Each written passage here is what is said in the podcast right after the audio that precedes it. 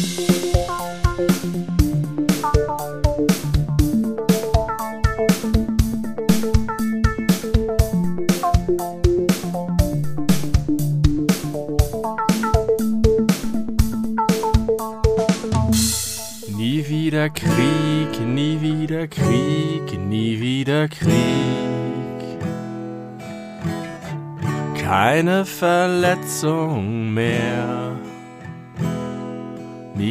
Krieg, nie wieder Krieg, nie wieder Krieg. Das ist doch nicht so schwer. Herzlich willkommen zur neuen Folge des Belebu Podcasts. Heute mir gegenüber äh, bei Skype ist Dirk von Lotzo von Tokotronic. Hallo. Hallo, Tim. ja, sehr schön. ähm, ja, äh, aus gegebenem Anlass äh, mit, einem, mit einem kleinen musikalischen Vorspiel. Äh, die Lage ist eskaliert. Wir können gerne einmal direkt den großen Elefanten abfrühstücken, wenn du möchtest. Äh, und danach vielleicht in, in leichtere Gefilde, weil ich habe viel leichtere Gefilde, die ich gerne besprechen möchte. Ja, mein Aber- Handy platzt auch aus allen Nähten, aber mich beschäftigt es auch sehr. Und das Problem an der Sache ist aber wie immer der Kontext. Denn auch, wenn wir diesmal sehr nah dran sind am der Gegenwart, Ja. äh, kann ja an einem Tag viel passieren, wie wir heute erfahren haben. Äh, Und auch in einer Nacht kann viel passieren. Genau, es ist Donnerstag, der 24. Februar, 20.41 Uhr, also wenige Stunden bevor diese Folge erscheinen wird. Also wir sind sehr, sehr, sehr aktuell. Und äh, wie alle äh, Menschen möglich, also wahrscheinlich mitbekommen haben, ist, äh, hat der erste, wie ich heute gelernt habe, der erste Angriffskrieg in Europa seit 80 Jahren äh, ist gestartet. Das muss man sich mal vorstellen. Also Kriege gab es immer, Auch in Äh, Europa. auch in Europa, Jugoslawien ist da zu nennen und auch äh, selbst in der Ukraine tobt er ja schon seit, also zumindest im Osten, in Minsk seit 2014. Aber dass wirklich ein Land äh, ein ganzes anderes Land beschießt mit Raketen, wie das jetzt aktuell leider der Fall ist, ist äh, eine ziemlich kranke Besonderheit. Wie Ja, hast du es wahrgenommen? Wie, wie, also ich, es war jetzt, also ich sag mal, die Überraschung hielt sich in Grenzen, weil aus Gründen, die mir irgendwie vollkommen schleierhaft sind, seit zwei, drei Wochen genau das vorhergesagt wurde, unter anderem von Joe Biden. Äh, Und jetzt hat es stattgefunden, jetzt ist der äh, Einmarsch passiert. Und äh, ja, wie bist du? Bist du auch, wie Annalena Baerbock sagte, in einer anderen Welt aufgewacht? nee, da bin ich vielleicht erst jetzt angekommen. Nee, das bin ich nicht. Tatsächlich hat mir die, ich sag mal, ich weiß nicht, das, das äh, ist vielleicht ein bisschen despektierlich, aber das ist ja immer schwierig mit der Sprache in solchen Situationen. Das ist so ein gewisses Betroffenheitskonzert, was um mich rum losgegangen ist. Das hat mir wenig Platz gelassen, mich da noch mit ins Orchester zu setzen. Denn dann hörst du so die Stimmen und es gibt die ganzen. Und tatsächlich hat mich das erstmal nicht so betroffen gemacht. Ähm, rational schon, alles schrecklich, habe ich alles verstanden und so, aber man haben wir glaube ich schon mal darüber gesprochen, dass man da auch unterschiedlich emotional darauf reagiert auf solche Dinge. Aber ich habe den Fehler vielleicht gemacht, dass ich auf dem Nachhauseweg, auf dem ich schon wieder so dermaßen dicht geregnet wurde, so schlapp und erschöpft war, dass ich nicht mal die Kraft hatte, mir was auf die Ohren zu packen. Ich kannte keine Musik und keinen Podcast hören. Deswegen habe ich die ganze Nachhauseweg im strömenden Regen damit verbracht, über diese Geschichte nachzudenken. Und das hat mich dann vielleicht doch in Annalena Baerbocks Welt ein bisschen gebracht. Denn ich bin wirklich ein bisschen mitgenommen von dem, was passiert. Und zwar gar nicht unbedingt, weil es jetzt eine kriegerische Auseinandersetzung gibt, was schlimm genug ist, sondern wegen dieser Reden von Putin. Oh, ja. Welche so von den verrückten Ja, jetzt die letzten, bei denen er gesagt hat, macht euch auf was gefasst, was ihr noch nicht kennt und äh, diese ganzen Auftritte und auch Chinas Reaktion macht mir sehr große Sorgen, muss ich sagen. Denn Russland, also ich weiß nicht, wie, wie wir da jetzt einsteigen wollen. Es ist auch ein bisschen schwierig für mich. Jetzt sind halt alle so krasse Expertinnen und Experten und wissen jetzt alle, was Europa, die ganzen Kommentar, Kommentarspalten sind voll davon, was Europa versäumt hat in den letzten Jahren, was die Regierung schon längst hätte wissen müssen mit der Bundeswehr und dies und das und hier und, und auf Twitter sind auch, wissen auch alle jetzt genau Bescheid, was immer schon hätte passieren müssen. Das ist ein bisschen schwierig, würde ich sagen. Ich glaube, es ist doch ziemlich komplex alles. Mhm. Ähm, da möchte ich mir jetzt nicht anmaßen zu sagen, wer welchen Fehler wann gemacht hat und was jetzt genau zu tun wäre. Aber ich mache mir große Sorgen. Wirklich. Also dieses, äh, du hast es, finde ich, gerade sehr hübsch formuliert mit dem Betroffenheitskonzert, wo du dich nicht ins Orchester setzen möchtest. Das ist, äh, glaube ich, auch durch äh, jetzt Social Media, ein voran Twitter. Äh, du, also Twitter muss ja simplifizieren, um zu funktionieren.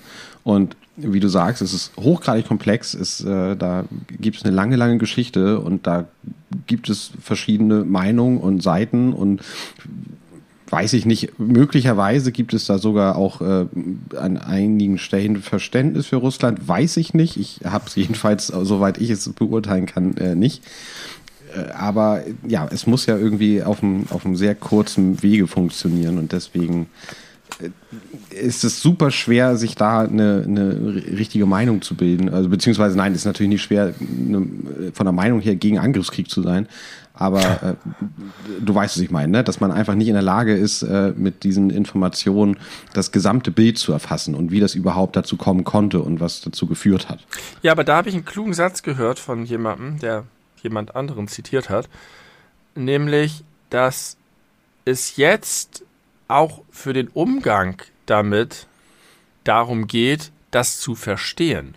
Denn äh, für mich bin ich tatsächlich auch so weit und ich glaube, das sind die allermeisten und so, so hört sich das auch international schön an, abgesehen, wie gesagt, von China leider, ähm, dass egal, was die Vorgeschichte ist und egal, was da war und wer auf welcher Seite welche Versprechung nicht gehalten hat oder sonst was, dass dieser Schritt der militärischen Auseinandersetzung auf jeden Fall nicht gerechtfertigt ist.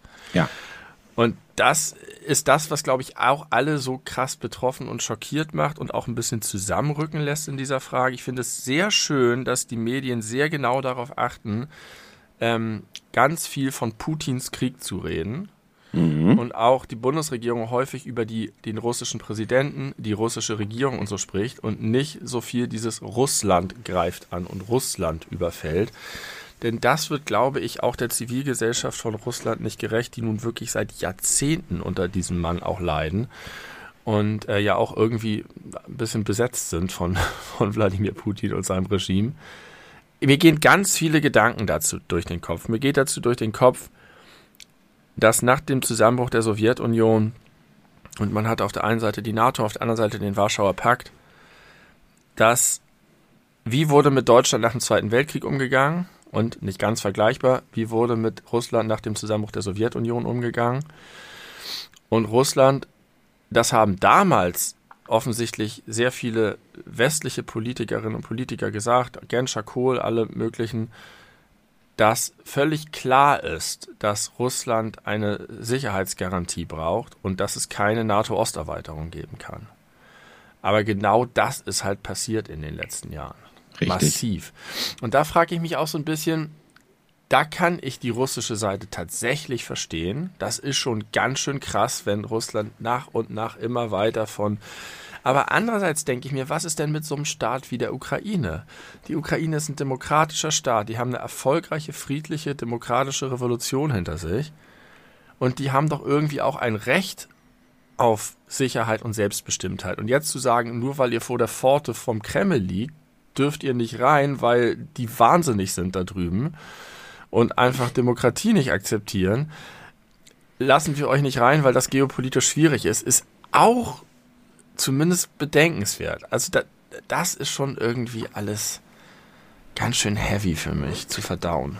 Ich finde das mehr als nur bedenkenswert, weil eine der großen Probleme in der aktuellen Situation ist ja vor allem, dass viel argumentiert wird mit, der, mit Dingen aus der Vergangenheit, die aber ja in der heutigen Zeit eigentlich gar nichts zu suchen haben. Ist doch, naja. also, wen interessiert denn das Zahnreich von, Zarenreich von 1908? Nee, also, darum geht's nicht, das erzählt Putin, aber es geht darum, richtig. ob Russland in seiner autokratischen, Herrsch undemokratischen Herrschaftsform eigentlich eine Art Bestandsgarantie hat. Denn was jetzt zu befürchten, also ich weiß nicht, das ist so krass komplex.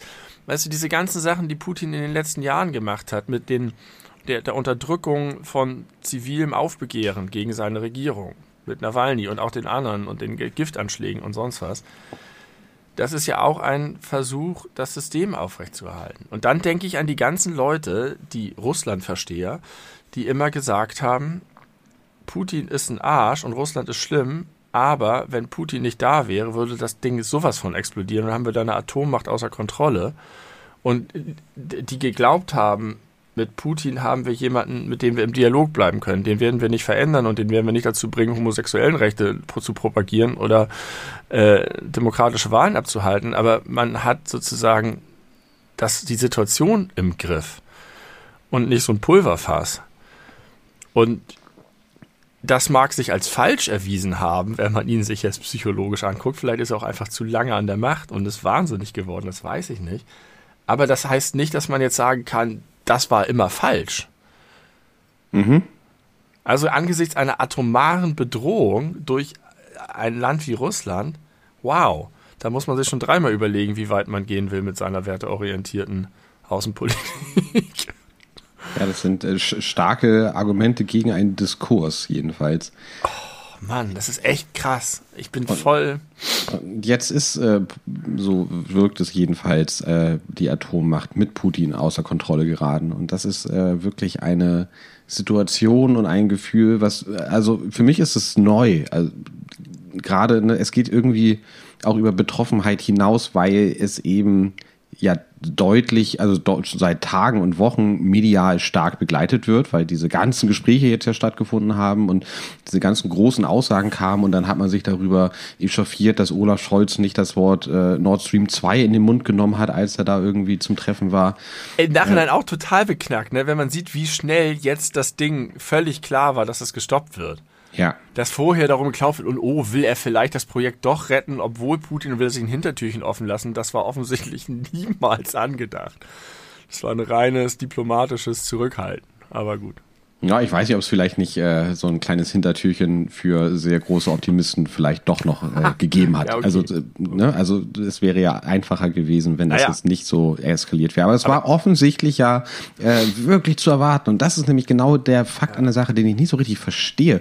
Warum ist es ist das international so klar, dass das passiert und zwar sogar mit fast auf den Tag genau der richtigen Vorhersage. Man hat schon eine Woche vorher gehört, der 22.2. wird irgendwie potenziell ein schlimmes Datum, weil offensichtlich Putin Sinn für, äh, für besondere Daten hat. Er ist, glaube ich, auch irgendwie am 8.8. oder so in die Krim einmarschiert. Also der, das, da scheint auch irgendwie ein Kalkül hinterzustecken und dann na, hat er noch einen Tag länger gewartet und aber nicht mal bis zum Tag, also nicht mal bis zum Morgen, sondern er wollte sehr dicht dranbleiben, also am 22.02. Vielleicht ist er sehr abergläubisch. Ja, also das, das, das habe ich eigentlich durchgehend nicht verstanden, wie, also und wie abgefahren muss es auch sein, Olaf Scholz und auch Annalena Baerbock, die ja nun gerade sehr im Fokus stehen, die sind keine 100 Tage im Amt und ja. haben mit so, so, einer Scheiße zu tun. Und dann wird man da gleich hingeschickt zu Gesprächen mit diesem Tyrannen und, und Autokraten und äh, ja. blöden Wichser. Und jetzt so in den darf. Geschichtsbüchern, also in zukünftigen, falls es die da noch gibt. Ja. Was müsste passieren, dass es keine Geschichtsbücher mehr gibt? Ja. Ich weiß nicht, ich glaube, wenn, wenn äh, China und Russland die Geschichtsbücher schreiben in Europa später, dann ähm, werden vielleicht Scholz und Baerbock nicht so eine große Rolle spielen. Jetzt wird es aber sehr düster. Sag mal ganz kurz, äh, das tatsächlich habe ich trotz Dauerbeschallung gefühlter nicht ganz mitbekommen. Wie hat China sich geäußert? Kritisch gegenüber dem Westen, dem Westen Vorwürfe gemacht. Und erst sehr zurückhaltend und jetzt doch ein bisschen entgegenkommt Russland gegenüber.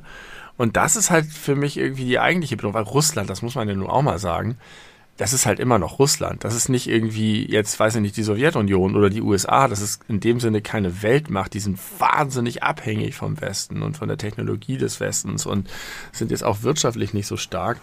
Das ist jetzt, also wenn es jetzt zu so einem NATO-Bündnisfall kommt und die Polen angreifen würden oder was, dann kann es halt sein, dass jemand aus Versehen auf den Atomknopf drückt und dann ist alles duster. Aber solange das nicht passiert, ist Russland aber ganz schnell weg. Gehe ich mal von aus. Ich habe nicht den Eindruck, dass das. Äh, also, das ist ja vielleicht auch ein bisschen Putins Problem, der Bedeutungsverlust seines Zarenreiches und so. Mhm. Ich glaube, man hat immer, man hat Russland immer noch größer im Kopf, als es eigentlich ist.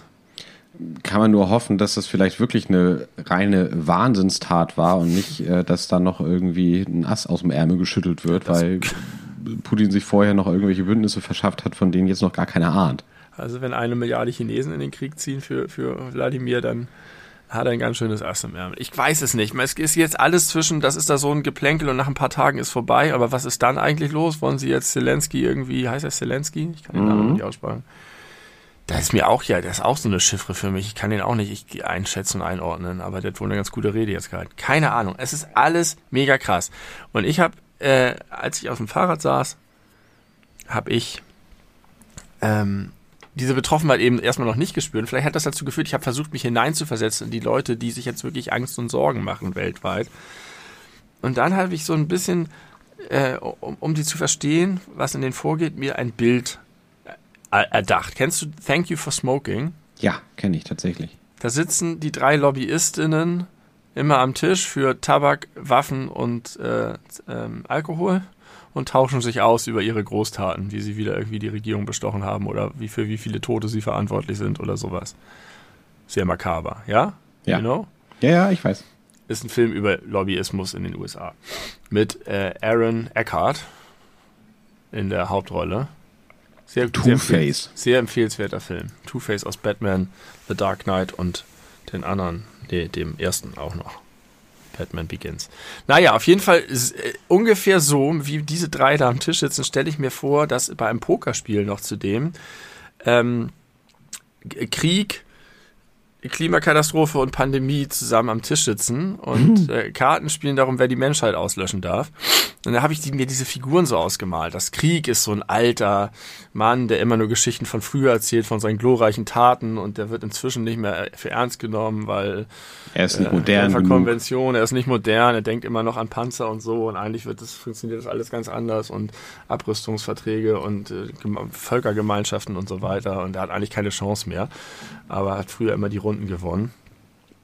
Und bei, äh, bei Pandemie weiß halt eigentlich niemand so richtig, was, was die am Tisch macht, nur weil die Urgroßmutter mal ein paar krasse Straights äh, am Start hatte und mal Weltchampion war.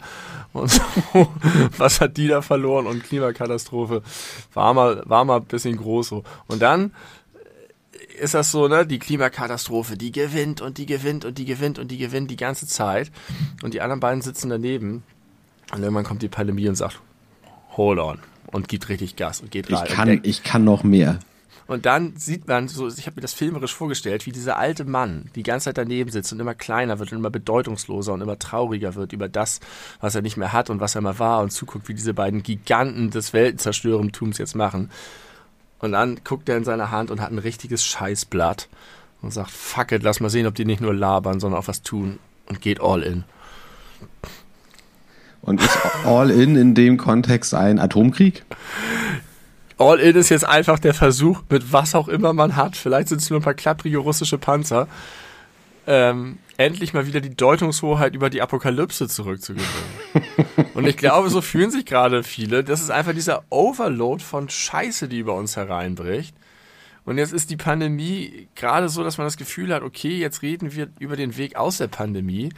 Und dann kommt Putin da angefahren mit nacktem Oberkörper auf seinem Ross. Mit seinem Schwert in der Hand und erzählt uns Geschichten von damals. Vom Zarenreich. So ein Quatsch. Ja, so ein Quatsch. Ähm, ja, das, also ja, ich also tatsächlich fehlen mir noch ein bisschen die Worte. Ich glaube, das muss man auch alles erstmal weiter beobachten und dann auch äh, irgendwann nochmal nachbearbeiten. Aber äh, aktuell ist es einfach eine fürchterliche Situation. Äh, wenn das für dich in Ordnung ist, ich würde gerne dann äh, überleiten. Ja, aber weißt du, was wir jetzt sind? Und Na? was wir vielleicht auch die nächsten Wochen sein werden? Aus Sicht der Zukunft, wir sind jetzt Kriegsberichterstatter. und zwar aus dem Kriegsgebiet, wenn man Europa als Gebiet bezeichnet. Ich, äh, Grüße an unsere transatlantischen Freunde da draußen. Und ich, Grüße an Paul Ronsheimer, der seit äh, irgendwie anderthalb Wochen sich bereits irgendwie in Kiew befindet und immer wenn er darüber twittert, Kiew mit K-Y-I-V schreibt. also auch ohne Hashtag, einfach nur, wie es in der Originalvariante äh, geschrieben wird. Ja. Ja, Geil. also. Aber ich war davon immer fasziniert, früher so in Büchern und Filmen, wenn es so Kriegsfilme oder so gab, wenn, wenn immer so die Nachrichten von der Front, wenn die mit irgendwelchen alten Radios irgendwie versucht haben, die Frequenz und dann haben sie so Nachrichten bekommen darüber, über den Kriegsverlauf. Und ähm, das, das sind wir jetzt. Das sind wir jetzt. Das ist aber eine wunderbare Überleitung ähm, vom Kriegsberichterstatter zu äh, Julian Reichelt. Wladimir Putin ist nicht der einzige Mensch, der jetzt völlig wahnsinnig geworden ist, offensichtlich äh, oder mutmaßlich. Äh, Julian Reichelt auch, ehemaliger äh, Bild-Chefredakteur, wurde geschasst, weil er, naja, ein Arschloch ist, das Frauen schlecht behandelt und äh, mit Kokain gerne zu tun hatte.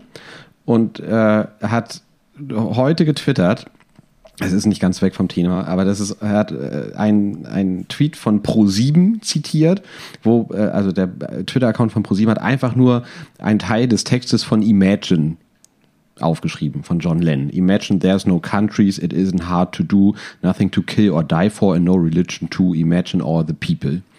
Und äh, das hat Julian Reichelt äh, offensichtlich wütend gemacht. Oder warum auch immer.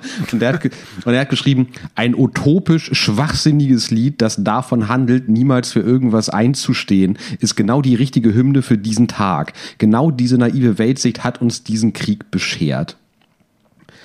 Und also ich weiß nicht, was bei dem irgendwie in den letzten Monaten los war oder ob er sich einfach die ganze Zeit noch hart zurückgehalten hat.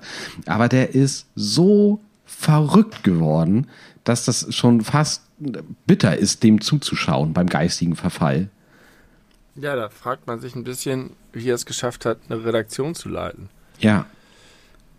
Aber Und vielleicht ist es der Verfall, der ja. ja, und das angegriffene Ego, der, der äh, beleidigte Narzisst ist vielleicht so der, der schlimmste und gefährlichste Gegner, den man haben kann, wie man eigentlich ja auch gerade an Wladimir Putin sieht.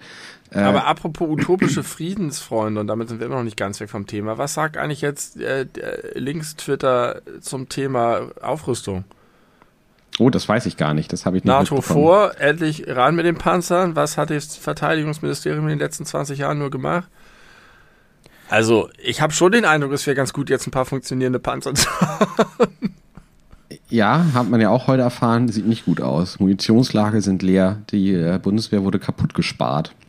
Ja, Wegen dieser ganzen linksversifften Idealisten, die Julian Reichelt nämlich beschimpft, weil die mal protestiert haben gegen Bundeswehr an der Schule und deswegen gab es keine Interessenten mehr vom Friedrich sonst was Gymnasium und zack, jetzt stehen die da ohne Patronen und Menschen, die Patronen basteln können. So sieht es nämlich aus. Julian Reichelt, äh, guter Mann. guter Mann, der hatte Weitsicht. Der hat die ganze Weitsicht. Zeit versucht, für die richtige Sache einzustehen. Als er Pro 7 retweetet hat. Wie schön, dass Pro7 John Lennon ähm, tweetet. Ja, Pro7 hat sowieso einen äh, guten Twitter-Grind, muss man Hat, ist das sagen. so? Ja, ist tatsächlich so. Äh, tatsächlich äh, vokal auch irgendwie für die guten Sachen einstehend, äh, wenn es denn notwendig ist. Äh, schon gut. Aber, weißt du was?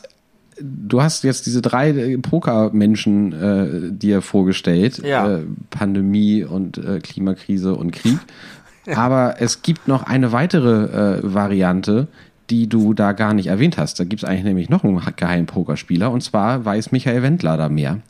Oh. Und weil Michael Wendler hat verbreitet, hat er sich nicht selber ausgedacht, aber irgendwie mehrfach äh, geteilt von anderen verrückten Telegram-Kanälen, äh, ja. hat geschrieben, dass die WHO die ja. weltweite Machtübernahme plant und zwar am 1.5.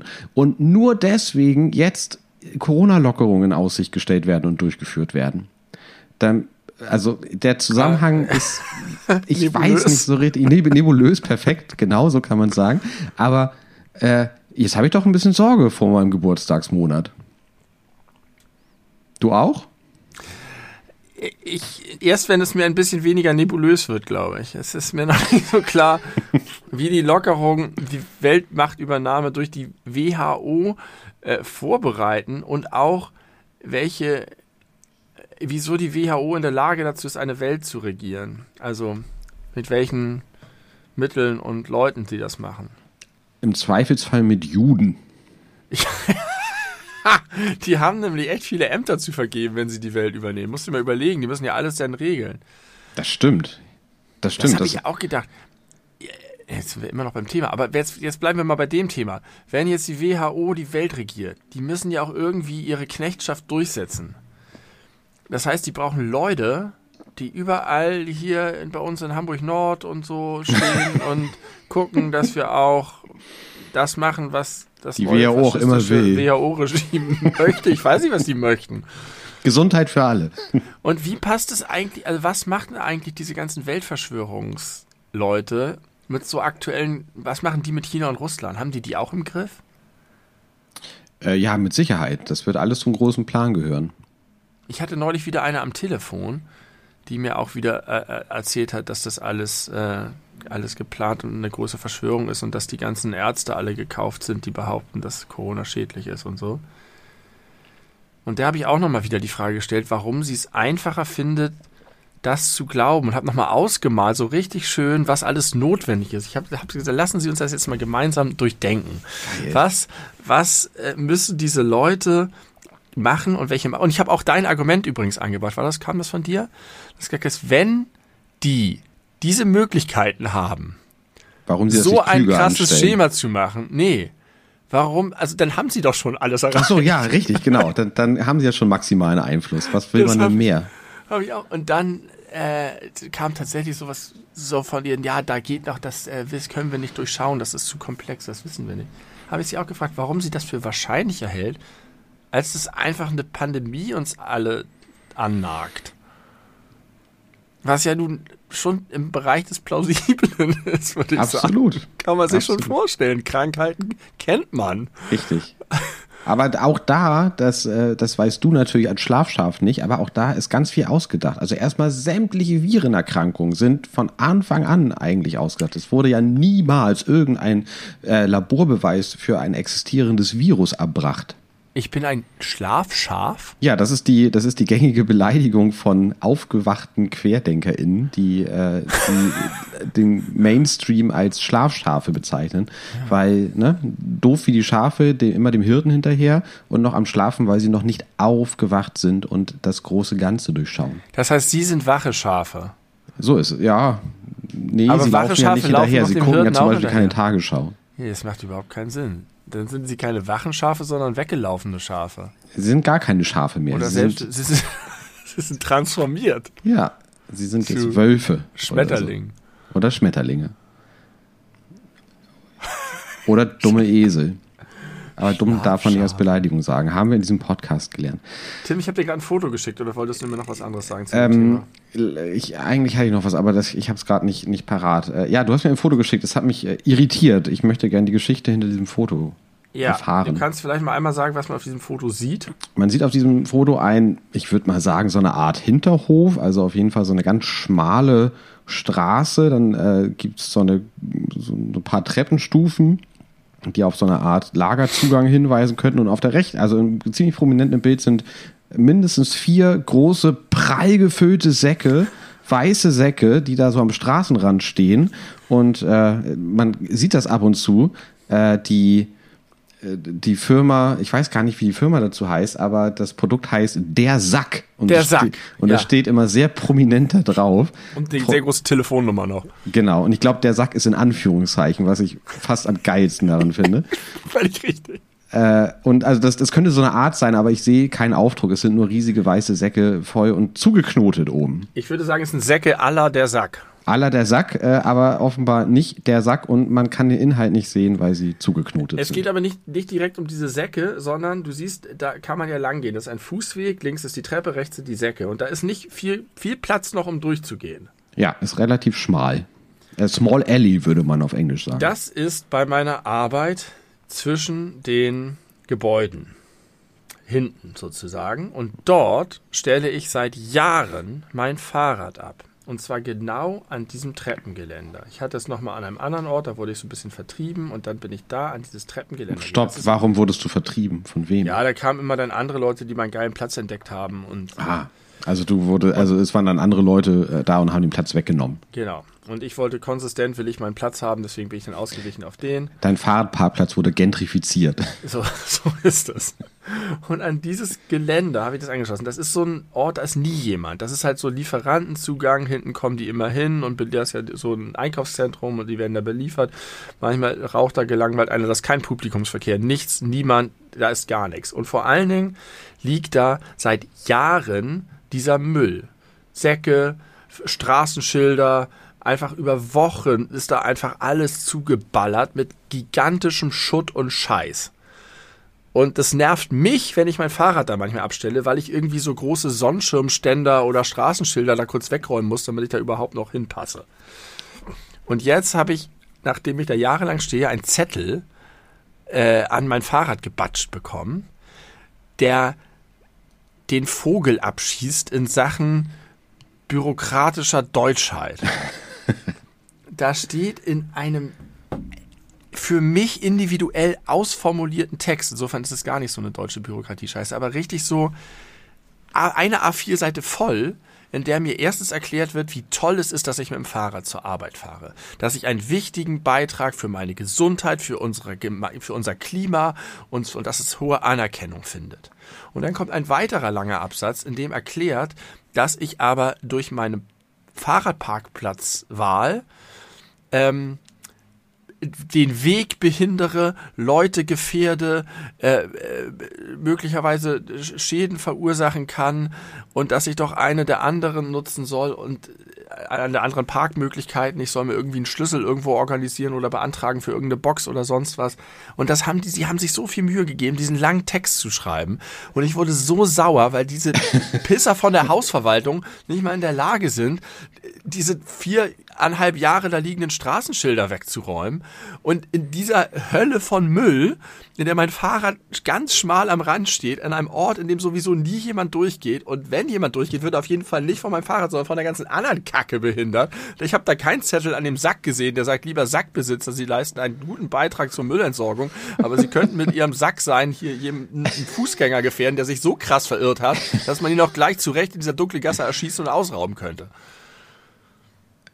Okay, war das handgeschrieben oder war es per Computer? Nein, per Computer. Per Computer. Also hat sich hat jemand dieses Fahrrad gesehen, vielleicht schon mehrere Tage, hat sich dann in sein Büro gesetzt und sich gedacht, so, jetzt äh, schreibe ich dem aber mal ein paar Worte und das muss ich ja irgendwie Sandwich-Methodenmäßig vielleicht äh, so einbetten, die Kritik, die ich an ihm habe. Hat dann erstmal gesagt, schön, ne? Umweltschutz Sandwich-Methoden, so. genau richtig für die, die es nicht wissen. Erst sagt man was Gutes, dann sagt man die Kritik, dann sagt man noch was Gutes. Das scheiß Brot können die sich sparen. Warum hast du mir nicht davon ein Foto geschickt, von diesem Brief? Den habe ich leider schon vor Tagen weggeschmissen. Aber jetzt habe ich es heute erinnert, als ich das sah und habe das Ding zumindest fotografiert. Ich habe den gleich zerknüllt. Wie Helge Schneider sagte, ich nahm den Zettel und zerknüllte ihn in vier Teile. ähm, es hat auch okay. ein Vorspiel. Ich habe nämlich schon mal mein Fahrrad im Keller immer gestellt, unter dem Treppenhaus, und, also unter der untersten Treppe, wo nichts ist da ist kein Fluchtweg, das wird für nichts benutzt. Das ist der perfekte Spot gewesen. Drin, äh, super, toll. Da hatte ich auch so einen Zettel, dass es eine unzulässige Erhöhung der Brandlast sei. Oh, also Brand, mein, mein, mein ja. Fahrrad aus Metall. Das ist eine unzulässige Erhöhung der Brandlast, steht nicht im Fluchtweg, sondern unter der Treppe. Bis da das Feuer hinkommt, ist jeder im Gebäude tot. ja, und vor allem, niemand stirbt, weil das Feuer noch zusätzlich Feuer gefangen hat äh, das Fahrrad noch zusätzlich Feuer gefangen. An diesem Ort, du musst dir den Ort, da muss ich dir ein Foto von schicken, das ist noch viel absurder.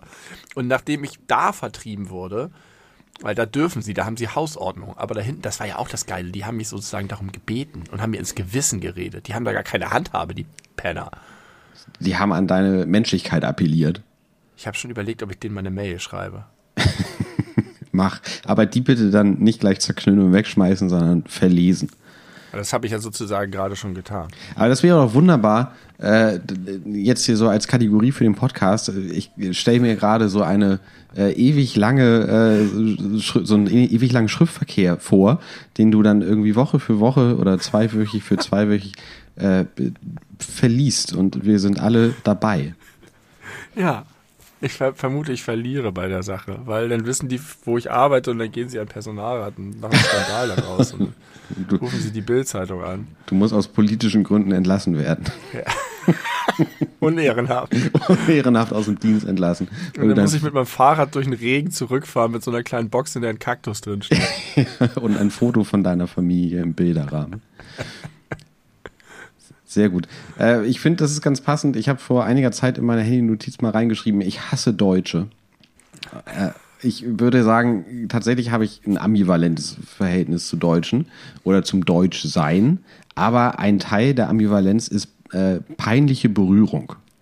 Und zwar ist mir dieser Gedanke gekommen, als ich mit meinen Eltern äh, zum Geburtstag meiner Mutter äh, in einem deutschen Restaurant war, die, äh, das Gasthaus Offen in äh, Lemsaal in, äh, in Hamburg. Das ein- heißt offen. das heißt offen, ja. Das war ein Missverständnis, wenn die geschlossen haben.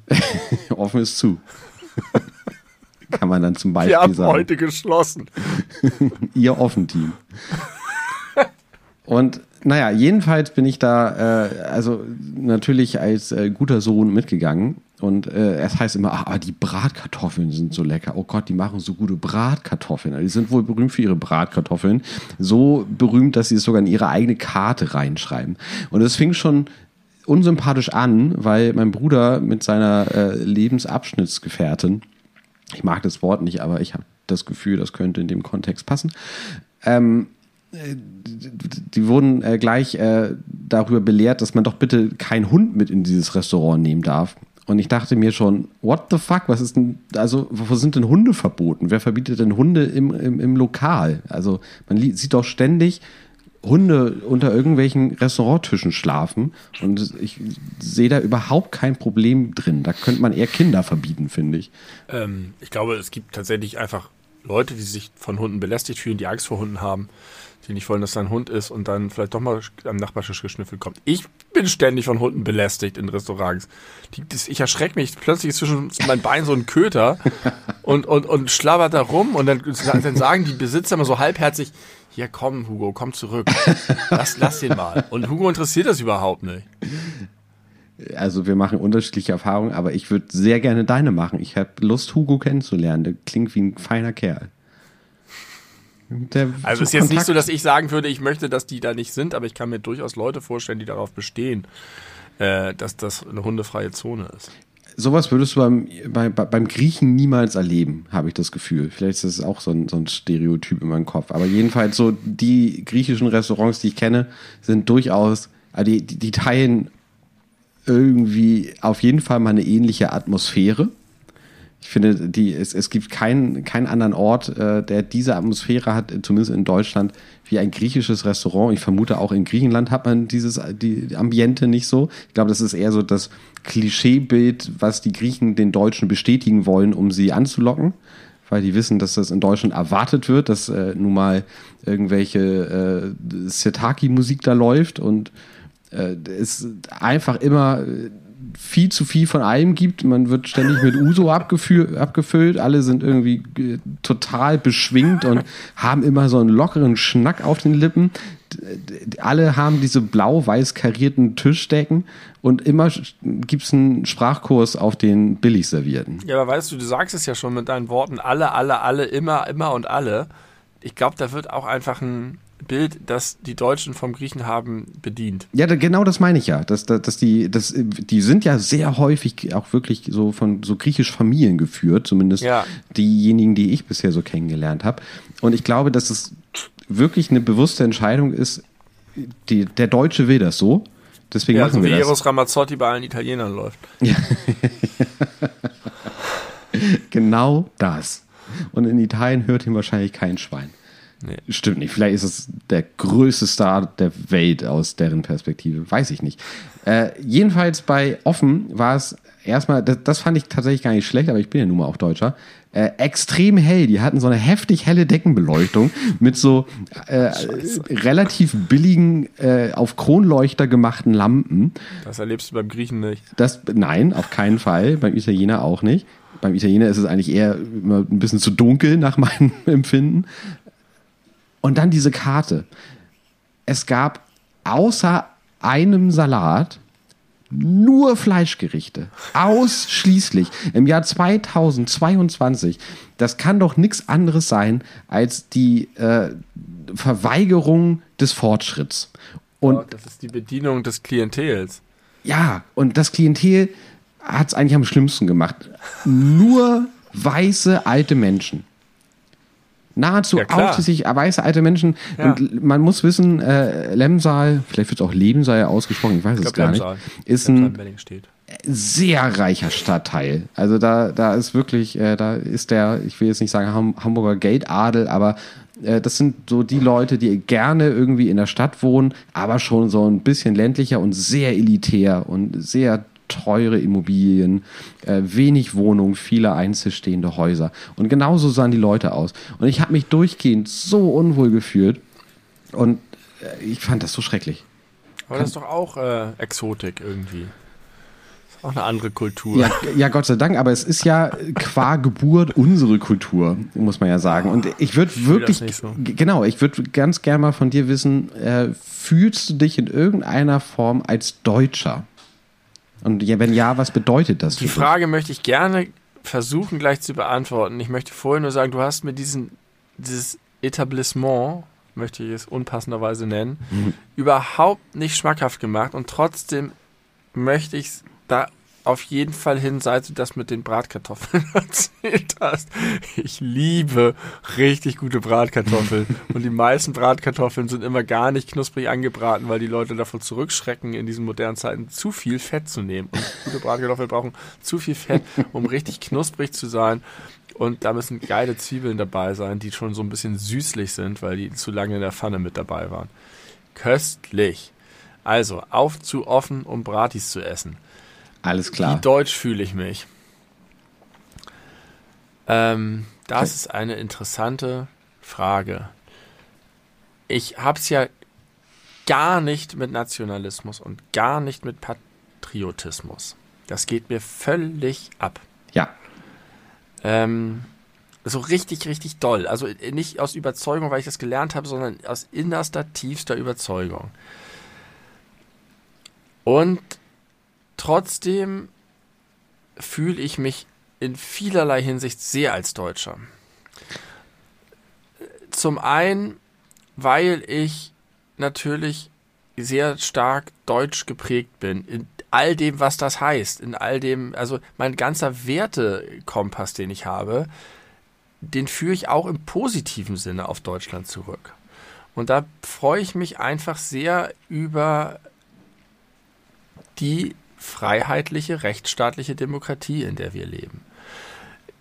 Die das ermöglicht, dass meine Eltern, mein Umfeld mich auch so mitprägen konnten und die mir es ermöglicht haben, mich relativ frei zu entwickeln und kritisch zu sein und nicht mich um andere Dinge kümmern zu müssen und keinen nationalistischen Rollen, sonst was Abwehrkrieg führen zu müssen.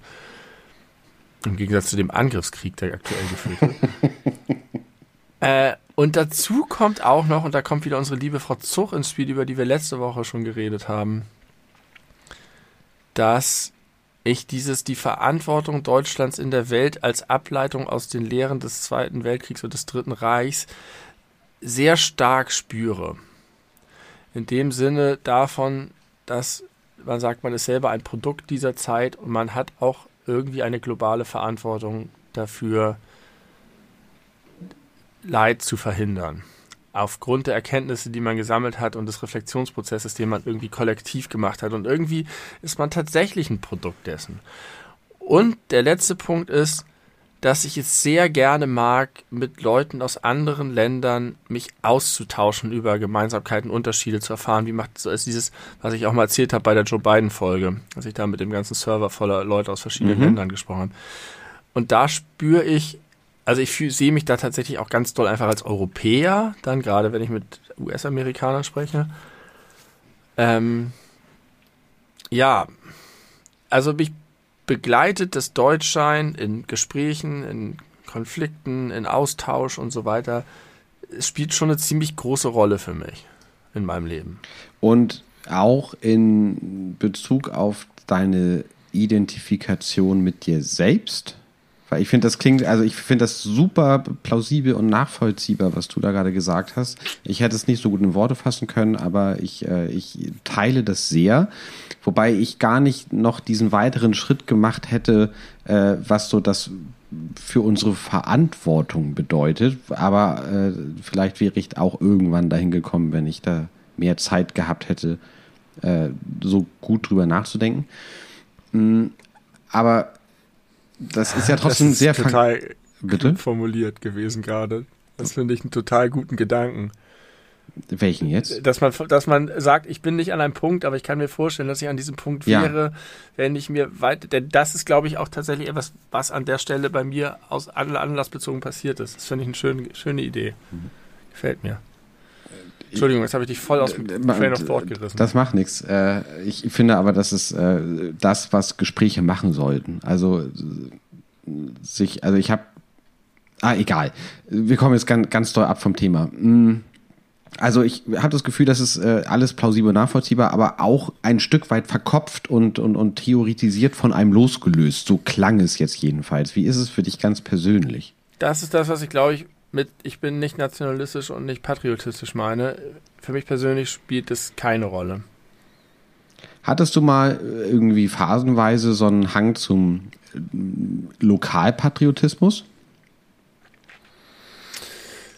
Ähm, ja, was Hamburg angeht, glaube ich tatsächlich schon als Kind ein wenig, weil ich irgendwie das total toll fand und als ich auch Hamburg für mich entdeckt habe, ganz begeistert von der Stadt war und ganz vielem.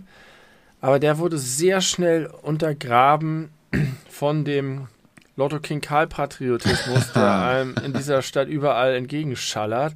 Von dem Fußballpatriotismus und dem die geilste Stadt heißt Hamburg, diesen ganzen dummen Karnevalscheiß, den, den sie sie abfeiern. Und ja, weiß ich nicht. Das auch ein bisschen das Gefühl, dass das so eine, so eine Präsigkeit ist. Ich meine, ich wohne mein ganzes Leben in Hamburg. Ich bin nie länger als sechs Wochen aus dieser Stadt raus gewesen. Ich finde, das ist eigentlich nicht so gut. Ich habe mir das ein bisschen abgeschüttelt. Mhm.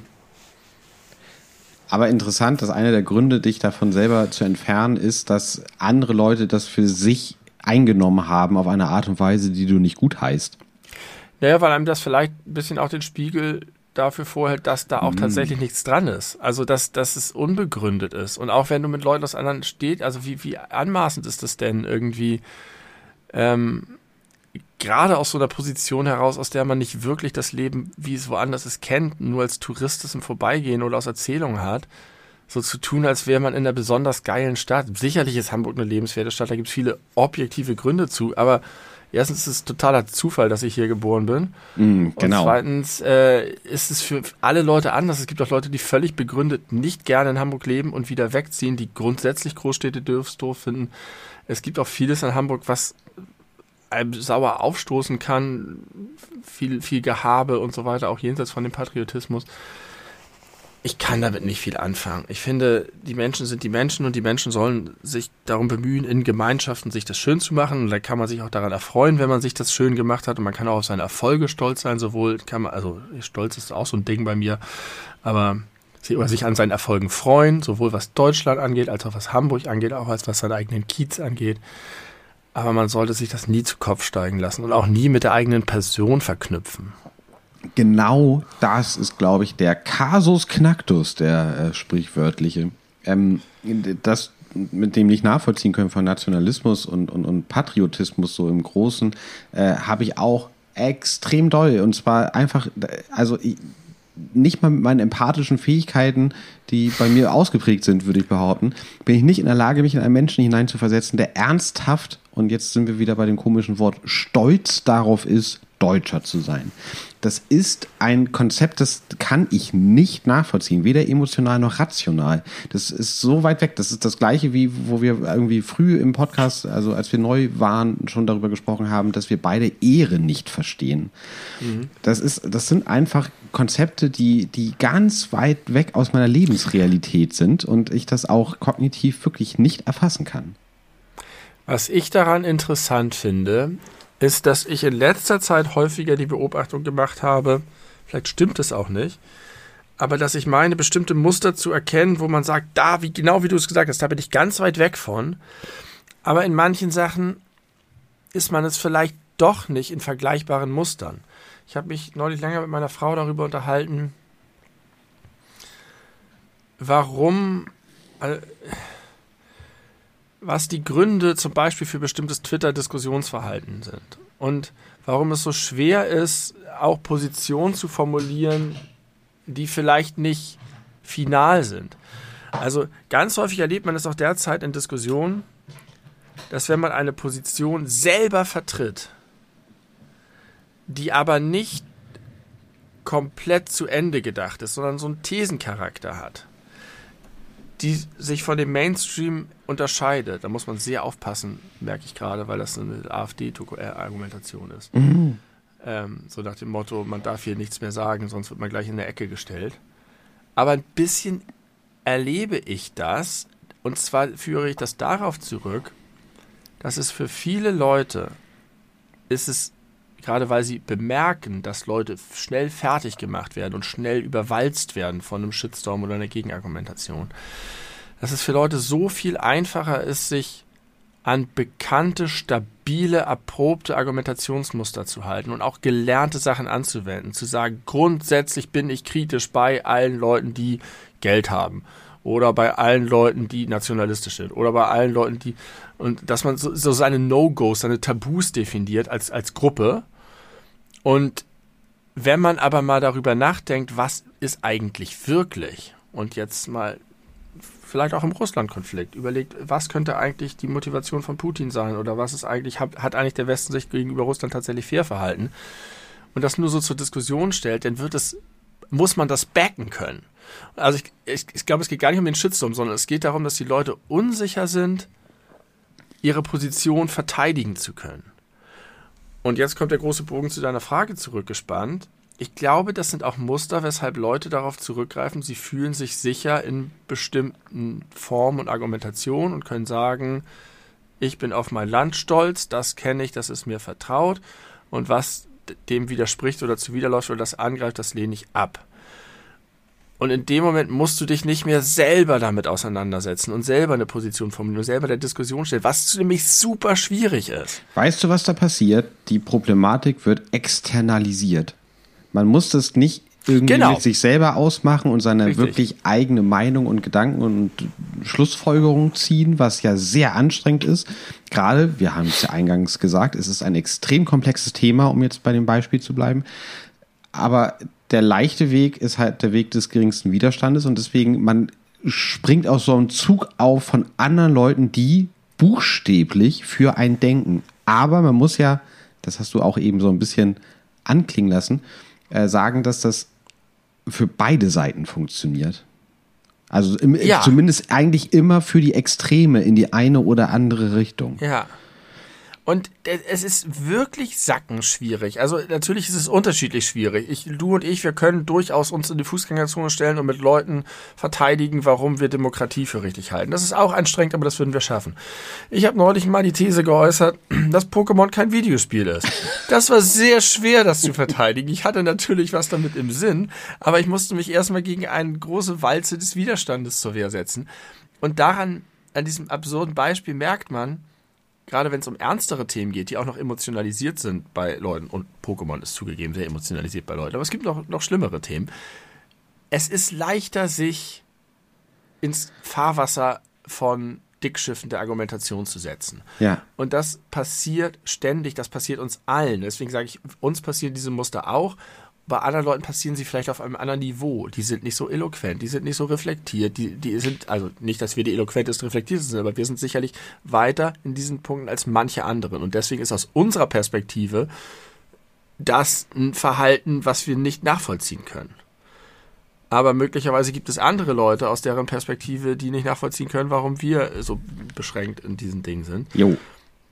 Und in, ja, Trotzdem finde ich, kann das keine Entschuldigung sein für, für Nationalismus und Intoleranz und ähm, so, aber es ist eine Erklärung.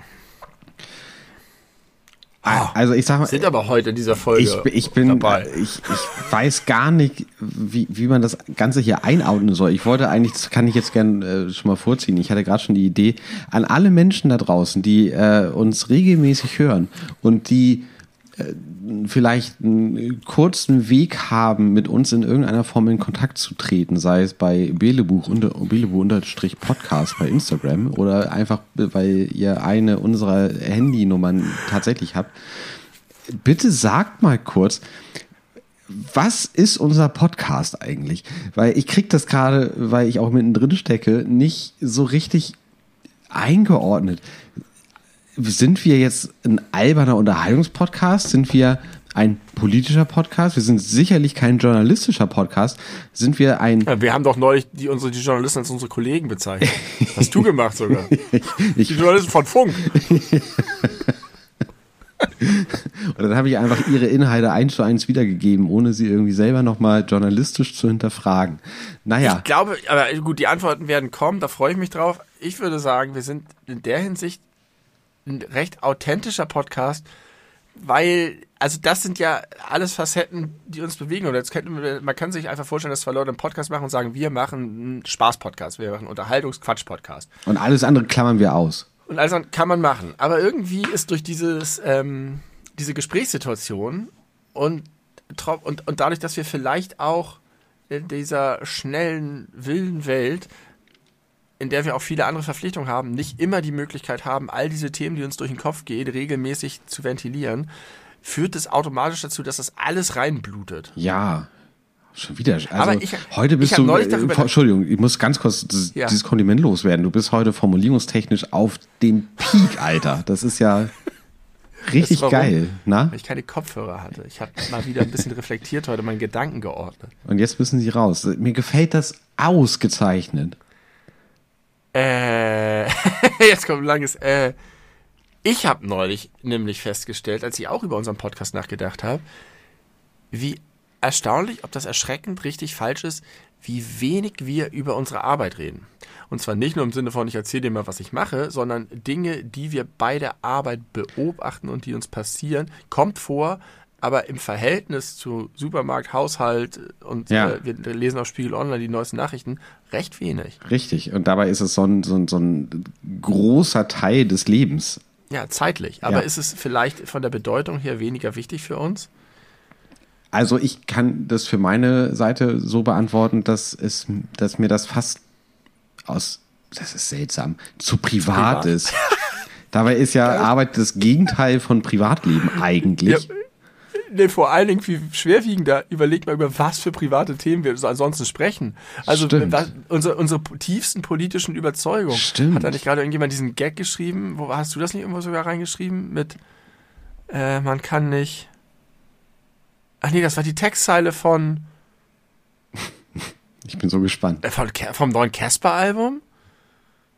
Äh, Ich habe heute wieder Ja. dran gedacht, äh, d- dass ich mir zu viel Gedanken mache. Nein, nein, nein, nein, nein. Irgendwie von wegen, äh, wir, wir können irgendwie über alles reden am Stammtisch, über mit wem wir schlafen und sonst was, aber nicht, was wir wählen.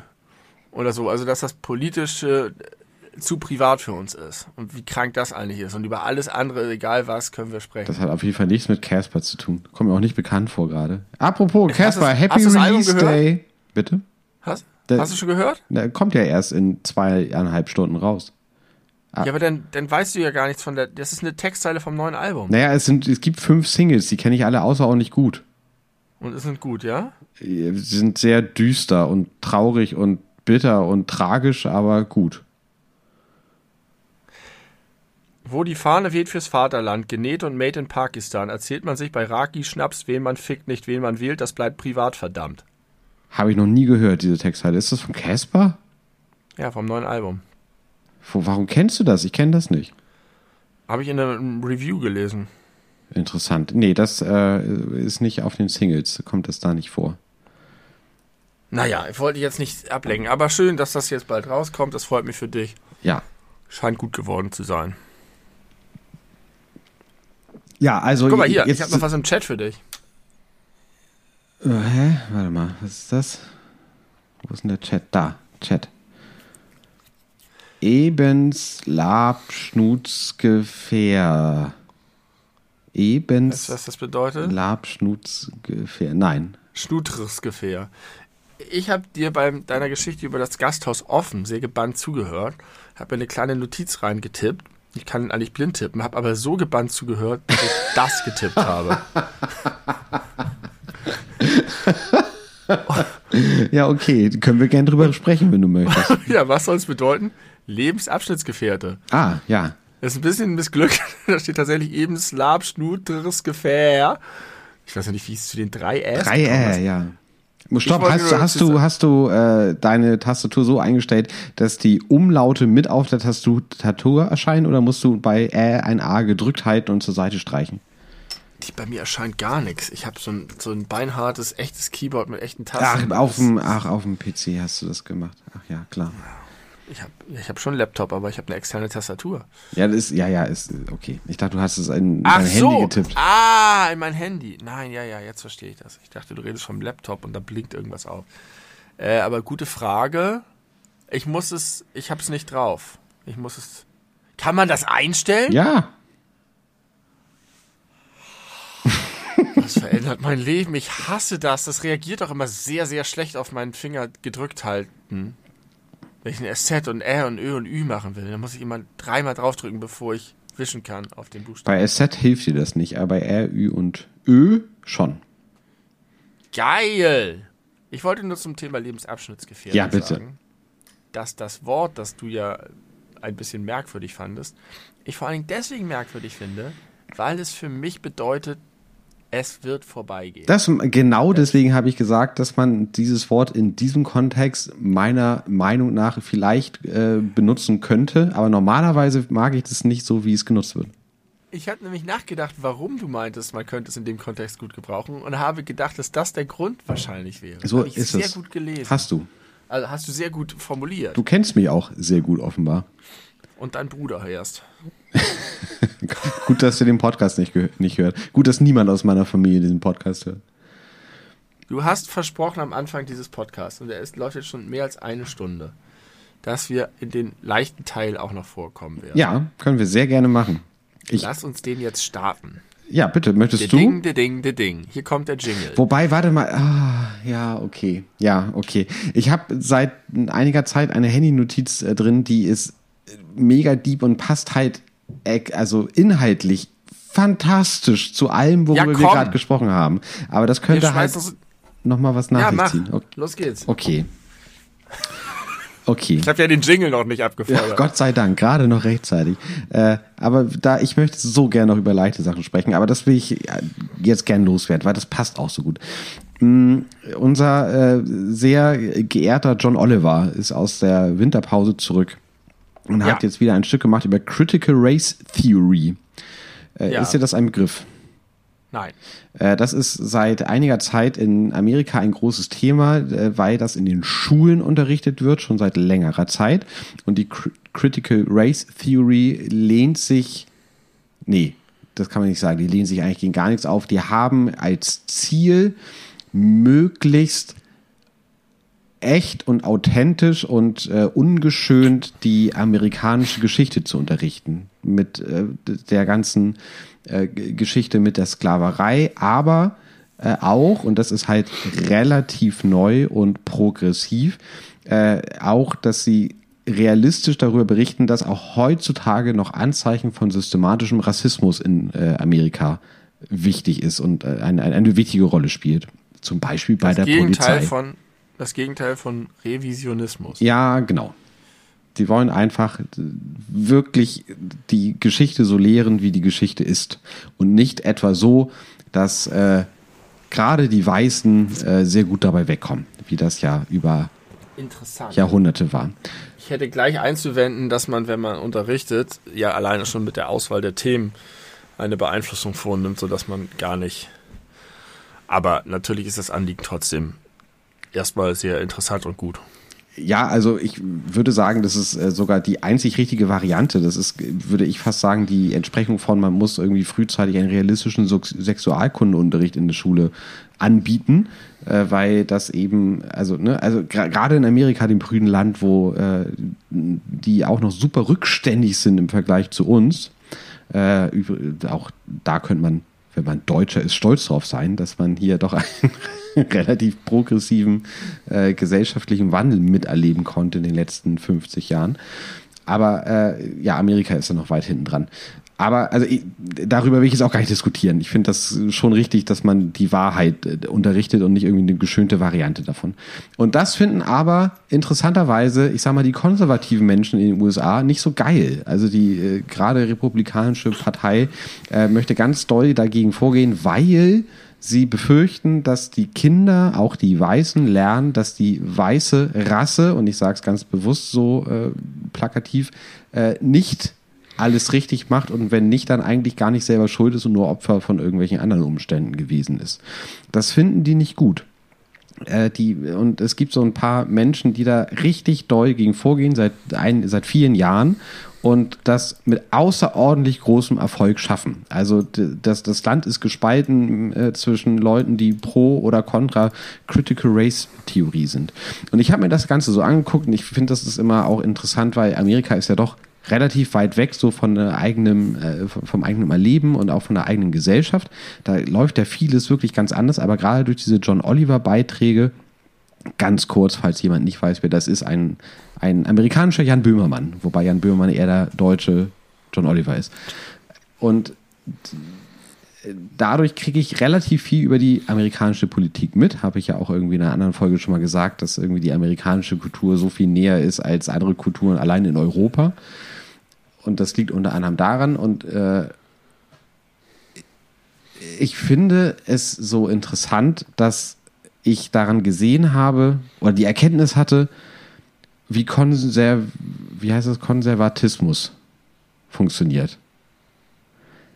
Konservative Menschen, zumindest jetzt so im Klischee gesprochen, haben nie gelernt, dass sie mit Dingen, die nicht ihrem Safe Space und Wohlfühlort entsprechen und Dingen, die ihnen leicht gemacht werden, also mit Struggle nicht umzugehen, weil sie nie, also die, die haben nie gelernt, dass da an, an Struggle zu wachsen einen positiven Einfluss auf alles hat, was einen Menschen ausmacht. Und deswegen wollen die alles dafür tun, dass sie es so einfach wie möglich haben diejenigen, die irgendwie sich in Machtverhältnissen befinden. Weil, kannst du meinen Gedanken nachvollziehen? Ich weiß, ich bin ein bisschen Bis zu dem Punkt, in dem du das Wort Struggle gesagt hast, sehr gut. Also. Aber dann hatte ich Bilder im Kopf von Hardship, Disziplin, krasser Erziehung, extremen Konflikten. Nein, nein, nein, nein, nein. Ich meine mit Struggle, vielleicht muss ich das definieren, äh, Leute, die sich mit Andersartigkeit auseinandergesetzt haben. Und dann ja. du, durch das Überspringen dieser Grenze des eigenen Schattens gemerkt haben, das bringt mich persönlich als Menschen total weiter. Weil die Leute, die diese Erfahrung gemacht haben, wehren sich nicht gegen unbequeme Wahrheiten. Und ich habe das Gefühl, dass gerade bei, bei äh, jetzt, ich sag mal, politisch rechtsstehenden Menschen genau das verhindert werden soll sich nicht mit irgendwelchen anderen Dingen auseinandersetzen, sich von einfachen Erklärungen entfernen, ähm, weil das könnte ja dazu führen, dass man sich unangenehm mit sich selbst beschäftigen muss und dass man vielleicht eigene Fehler anerkennt, sich selbst reflektiert und merkt, es ist gar nicht alles so geil, wie ich das eigentlich in meinem Happy Werbungslife haben möchte. Und wenn sie diese Erfahrung nicht gemacht haben, wollen sie verhindern, dass andere Leute diese, diese Erfahrung machen. Ja, das passt ein bisschen zu dem, was ich vorhin gesagt habe über Nationalismus, dass das halt eine, ein bequemes Fahrwasser ist, ja. in dem alles kohärent ist. Deswegen meine ich, es passt so herausgefordert gut. wird. Gut, dass du es verstanden hast. Und äh, das ist tatsächlich bestimmt so. Ich habe immer, ich verstehe mir das mit dem Konservativ nicht so ganz, weil ich mir schon vorstellen kann, dass es Werte gibt, Errungenschaften gibt, für die es sich lohnt, sie zu verteidigen. Also in dem mhm. Sinne wäre, würde ich sagen, ich bin konservativer Demokrat oder ein konservativer Europäer oder so. Also das kann man sich ja auch vorstellen. Es geht ja eigentlich darum, also ja, ein Muster ist nicht offen sein für positive, in Klammern, Veränderungen. Das ist sicher ein Muster von vielen auf persönlicher Ebene. Aber beim Bekämpfen von dem, was man konservativ sagt, geht es ja auch darum, dass man das, was beibehalten soll, falsch findet. Man macht ja nicht Veränderungen als Selbstzweck, auch wenn man sagen kann, Veränderung kann etwas Gutes sein, kann neue Perspektiven bringen, bringt frische Gedanken und so weiter. Ja, das ist eine Technik, die hilft, aber ich würde sagen, es gibt durchaus Dinge, die erhalten werden sollten. Meinst du, und das ist eine ganz ernst gemeinte Frage, auch wenn sie albern klingt, wenn man jetzt die Möglichkeit hätte, irgendwie 200 Jahre in die Zukunft zu reisen und äh, du hättest die Möglichkeit mit jemandem aus 2222, oh hübsch, äh, zu sprechen und würdest die heutige Zeit äh, geschichtlich analysieren, meinst du, es gibt noch irgendetwas, was dann noch Bestand hat, was nicht überholt ist, wo man nicht in der Retrospektive sagen kann, ja, oh Gott, wie rückschrittig die damals doch waren. Wir sind heutzutage in allen Bereichen viel weiter. Ja, das glaube ich schon. Das glaube ich vor allen Dingen deswegen, weil ich ein interessantes Studium mal angefangen habe zum Thema Geschichte und Literatur der europäischen Moderne, was sich mit der Zeit um das Jahr zwischen, weiß ich nicht, 900 und 1200 viel äh, beschäftigt hat. Gut, das sind jetzt nicht 2000 Jahre, aber trotzdem. Und ich so weggeblasen war davon, wie viel ich wiedererkannt habe an Mustern, an Strukturen, an Organisationsformen, an politischen Argumentationen. Ah, ja, okay. Wo, also das, was man so als Mittelalter kennt, ist halt Folklore und das erscheint einem weit weg. Das ist Robin Hood und weiß ich nicht. Und da hat man irgendwie so ein Bild von vor Augen, von, von Inquisition und Leute scheißen in Pott und sind irgendwie sonst wie. Aber wenn du dich damit beschäftigst und dir die Quellen anguckst, sind das halt Menschen, die heute leben könnten. Und Konflikte und Argumentationen oder kennst, das, das hat mir diese Welt so viel näher gebracht und ich kann mir sehr gut vorstellen, ähm, dass das auch der Fall ist. Wobei mich das gerade sehr stört. Ich gucke gerade die aktuelle Star Trek-Serie Star Trek Discovery, die im 31. Jahrhundert spielt. Da die machen die nämlich einen riesigen Zeitsprung und kommen dann irgendwie 900 Jahre später an. Äh, eine Crew. Und da ärgert mich total, dass die da halt irgendwie so, wenn die über Beziehung oder Familie reden, dass ich denke, ihr müsst ihr euch doch völlig neue Konzepte überlegen nach 900 Jahren. Das kann doch nicht sein, dass die immer noch mit ihrer Familie am Armbrutstisch sitzen oder was. Das ist die äh, Anti-Entsprechung von, man hat irgendwie so historische Filme und Dramen und sie sprechen so wie Leute von heute. Ja, genau. Also ich glaube, dass einiges Bestand hätte. Kann ich mir vorstellen, ja. Wüsstest du was? Also hast du da irgendwie eine Idee, was das sein könnte? Sind es eher Ideen? Sind es, sind es, sind es Muster? Sind es, sind es Struktur, strukturelle Dinge? Ich glaube tatsächlich sowas wie ähm, gesellschaftliche Organisationsformen in gewisser Weise, vielleicht auch politische Organisationsformen zum Teil. Ähm, ja, Ideen sicherlich auch, äh, Kulturformen kann ich mir vorstellen, dass, dass da vieles erhalten bleibt, gerade weil da so über Tradition auch einiges passiert. Sicherlich ist, ist die, der größte Unterschied die Technik, wenn es denn da einen weiteren Fortschritt gibt und es nicht irgendwie auch mal zurückgeht. Ja, ist interessant. Zukunftsforscher, haben wir nicht darüber nicht mal geredet, dass das ein echter Beruf ist? Das ist ein echter Beruf. Nostradamus von Beruf. Nostradamus war, wobei vielleicht war der ein Zukunftsforscher, aber man denkt ihm. Sehr, sehr guter. Man, Man hat jetzt eher so den Eindruck, er war so ein Medium. Aber was für ein Zufall auch, dass wir beide nun gerade in so einer Zeitspanne leben, in der Nostradamus viel vorhergesagt hat. Hat er auch noch viel so fürs Jahr 3000 vorhergesagt, was einfach jetzt gerade nicht interessant ist? Also, oder das endet das jetzt so mit, mit, mit unserer Lebensspanne? Also ich muss meinen Hut ziehen vor Nostradamus, dass wir ihn überhaupt noch kennen. Mhm. Was für eine krasse Lebensleistung. Glaubst du, dass irgendjemand in vergleichbar weiter Zukunft noch Tim und Benny kennen wird. Ja, vielleicht wird der Podcast noch richtig Erfolg.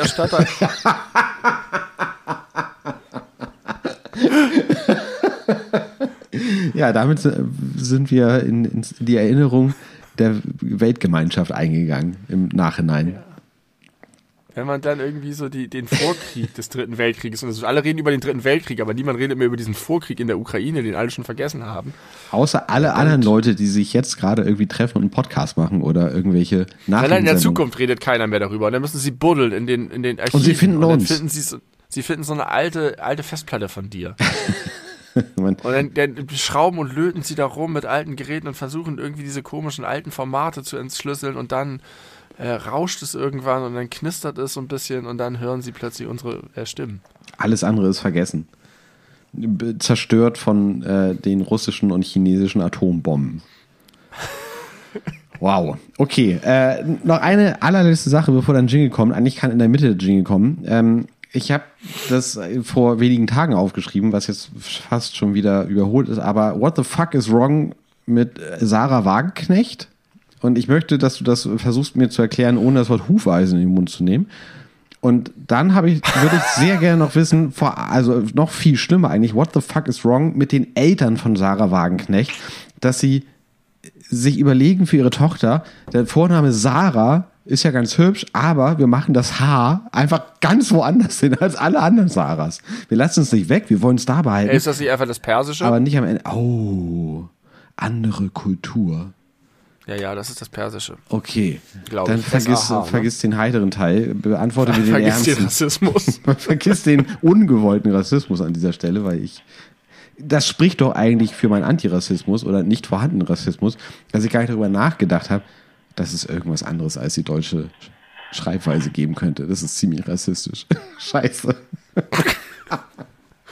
Vielleicht hattest du einfach auch gar nicht im Kopf, dass sie äh, entsprechende Wurzeln Nee, das, habe ich tatsächlich. iranische, ne? Ich weiß ich nicht, keine Ahnung. Ich glaube, ein, einer ihrer Eltern ist, er kommt aus Iran, glaube ich. Mhm.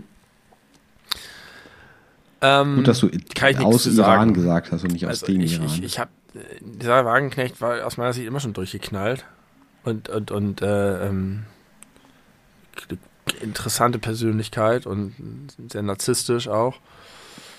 I don't know. Ah, die ist einfach Auch auch. Gregor. Gysi hat gerade wortreich wieder Nord Stream 2 verteidigt und gesagt, das ist ein Fehler, dem Projekt die Absage zu erteilen. Echt? Mein Gregor?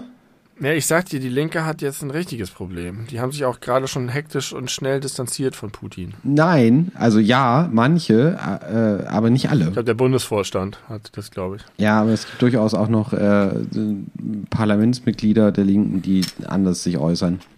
Also da sind die gerade knapp am Exit aus dem Bundestag vorbeigeschrammt und hatten jetzt gehofft, sich irgendwie langsam wieder aufrappeln zu können. Und jetzt kommt Putin mit seinen Panzern und fährt erstmal über die Linkspartei Deutschland. Mal gucken, wie das ausgeht. Vielleicht ist das auch ein Hat einen kleinen Umweg genommen über die Linkspartei. Bevor wir nach Kiew fahren, habe ich noch kurz einen Abstecher. Ich habe euch das schon mal ins Navi pro programmiert. Fahrt einfach, äh, was Siri euch sagt. Okay, Oh, wie sich wohl die Tech-Konzerne verhalten. ich Also, bin äh, bereit für den Jingle. die Brüder waren ernst und tiefenphilosophisch. Oh. Aber jetzt geht's weiter mit Gesprächen, Gesprächen. über Honig. Honig. Du willst über Honig sprechen? Ich habe viel über Honig zu sagen. Nee, gar nicht so viel, Ja. mittelfiel. Ich fange an. Bitte. Auf jedem Honig steht, auf fast jedem Honig, steht drauf, wo der herkommt. Ja. Und was steht da? Weiß ich nicht. aus E. Da steht drauf, weil man, ich suche manchmal, denn ich will dann irgendwie regionalen kaufen. Und da steht immer drauf, Honig Honig aus aus EU. EU, und Nicht-EU-Ländern. Ja. Mhm. So eine Mischung, ne? Dann kommen die, die Ja. Wespen kennen keine Grenzen, die sind, äh, die sind bei John Lennon schon längst angekommen. die Bienen, Entschuldigung, nicht die Wespen. Die Bienen leben John Lennons Traum und fliegen einfach Wespenhonig. Machen die auch, die, die sind auch, machen auch vor ihrer eigenen Art nicht halt. Also der, die Grenzen, die kennen keine Grenzen, die Bienen. Aber Honig aus EU, Nicht-EU-Ländern, da können sie doch einfach draufschreiben, Honig vom Planeten Erde. Was ist denn, also was gibt's denn noch für Länder? Ja, ich glaube, sie wollen damit betonen, dass das schon irgendwie aus dem aus der europäischen Gemeinschaft, nee, also über die also europäische Grenze nicht hinausgeht. Nicht-EU-Länder. Ah, europäische Nicht-EU-Länder. Genau, das würde ich, also könnte Aber- aus der Schweiz kommen, zum Beispiel. Oder, nee, oder aus Großbritannien. Oder aus Großbritannien mittlerweile, genau. Aber ich glaube, über den Ärmelkanal können die nicht. Oder die haben den Brex- Brexit sehr früh predicted, aber äh, Großbritannien Nee. ist aus irgendwelchen Gründen ein, ein guter Honighersteller. Ich glaube, da ist auch Honig aus Chile mit drin. Ich glaube nicht, dass das sich nur auf Europa bezieht. Sonst würde das doch da stehen. Da steht es nicht Stimmt, ja, du hast recht. das kann Bolivien sein, Du hast recht. Das kann einfach jedes das kann Land der Welt Südkorea sein. sein. Und was ist denn das für eine Nicht-Aussage? Okay, es ist Nordkorea. Wäre das nicht schön, wenn die das draufschreiben würden? Honig von der Erde? Honig vom. Oder es ist wirklich Nordkorea und sie haben sich überlegt, oh shit, wir müssen es irgendwie angeben. Aber wie können wir das so doll verklausulieren, dass es keiner zuordnen kann? Und Ja. Nordkorea ist ein Nicht-EU-Land. Und wenn sie nur raufschreiben, äh, Honig aus nicht EU-Länder. Die werden wahrscheinlich auch so einen kleinen Teil. Ich meine, warum kann man diesen Bedarf nicht aus Deutschland herausdecken? Ich habe ja so vom Klischeebild, glaube ich sowieso, dass es gar nicht so viele Länder gibt, die Honig essen. Also äh, stimmt vielleicht nicht, aber würde ich jetzt so sagen. Ich glaube, das ist Quatsch. Ist vielleicht Quatsch. Aber also, wie viele Bienen sieht man denn allein in der freien Natur? Ja, das ist ja keine Honigbiene. Aber trotzdem, es gibt ja auch so, es gibt ja so diese Stadtimker, die urbanen Imker, die jetzt auf dem Dach, und dann gibt es auch, kannst du so kaufen. Aber das, was du so im Supermarkt findest, und das wundert mich, das ist, kann mir vorstellen, dass es auch irgendwelche gibt, die sagen, wir punchen alles zusammen. Aber das ist der Regelfall. Und ich finde diese Eingrenzung so absurd. Das ist so, als wenn du irgendwie sagst, der Verdächtige hatte entweder ein grünes T-Shirt an oder ein T-Shirt einer anderen Farbe. das, das bringt sozusagen gar nichts. Kannst auch weglassen der Angreifer war entweder ein Mann oder nicht. Und ich finde auch, wenn du eine gesetzliche Kennzeichnungspflicht hast, wo das der Honig herkommt, kannst du dich nicht damit rausstellen, dass du sagst, aus Ländern. Offenbar funktioniert's. Ich glaube, die sagen das so, weil sie, weil sie nicht kontrollieren können, ob die nicht doch nochmal über eine Grenze geflogen sind. Die, ah. Aber andererseits, andererseits sagen sie, sind sie sich ja sicher, dass auch Honig aus Nicht-EU-Ländern drin ist. Sonst könnten sie ja sagen, aus EU-Ländern und möglicherweise kann es auch Spuren von Erdnüssen und Honig aus Nicht-EU-Ländern enthalten. Die Honighersteller sind sich auf jeden Fall offenbar sehr sicher, dass in ihren Produkten keine Nüsse drin sind. Weil wenn die, wenn die schon so äh, streng sind mit der Kennzeichnungspflicht, dann würde das ja bestimmt auch irgendwie drinstehen. Und da ja. das nicht draufsteht, kann man davon ausgehen, NussallergikerInnen bitte greift zum Honig, dann macht ihr nichts mit falsch. Aber apropos zu irreführende Werbung. Ähm, es gibt von Restaurante äh, jetzt eine neue Edition Salami-Pizza mit extra Käse. Nee. Und ich habe mir die gekauft. Ich habe mir seit, ich glaube, zwei Jahren keine Tiefkühl-Salami-Pizza mehr gekauft, aus äh, Gründen, die wir in der Folge alles über Alltagsvegetarismus festgestellt haben ich habe die gekauft und es ist der, die größte Bescheißung aller Zeiten auf dem Gastronomiesektor, weil die, äh, diese Pizza mit extra Käse sieht so aus, als hätten sie dieselbe Menge Käse gemacht, aber slightly bevor sie alles an Käse rausgeworfen haben, haben sie die Salami darauf getan. Und das, was danach. Also das ist auf der Salami auch noch Käse. Aber extrem wenig. Das ist wirklich. Ich kann dir. Ich schicke dir mal ein Foto. Ich schicke dir auch noch mal ein Foto zum Thema Restaurante Pizza. Das ist ja verrückt. Jetzt schicken wir uns gegenseitig Fotos, denn ich habe auch, die haben nämlich sämtliche Rezepturen aller Pizzen geändert. Was? Ja. Überall steht neues Rezept drauf, neue Rezeptur drauf. Mhm. Und, äh, oh, jetzt habe ich dein Foto bekommen. Ja, I can see that. Naja, es sieht aber insgesamt schon nach mehr Käse aus. Sonst hat man auch noch mehr Tomatensauce gesehen. Wie war es denn beim Essen? Hast du einen Unterschied gemerkt? Ich habe mir vorher noch selber extra Käse drauf gemacht. Hast du es früher auch immer gemacht? Ja. Ja, dann kannst du ja gar keinen Unterschied schmecken. Ja, aber das macht überhaupt ich gar dachte, ich könnte halt diese extra Käseschicht weglassen. It maketh no sense. Wie bitte? Naja, du musst es ja einmal ausprobieren und nee. du musst vergleichen beides ohne extra Käse ausprobieren. Gibt es denn auch noch die normale Edition? Ja. Da musst du dir zwei kaufen, sie nebeneinander legen, beide machen von jedem, das machen wir das nächste Mal. Da gehe ich mal von meinem Alltagsvegetarismus, der eigentlich ein richtiger Vegetarismus ist, weg und wir probieren das mal aus. Was musst du mir jetzt für ein Foto schicken? Ich habe dir dieses Foto geschickt. Ah. Denn ich mache ja eine Ausnahme immer von meinem Vegetarismus, nämlich die Pizza Tonno von Restaurante. Mhm. Die esse ich, seit ich ein Kind bin. Und ich möchte kurz also erzählen, äh, was ich sehe.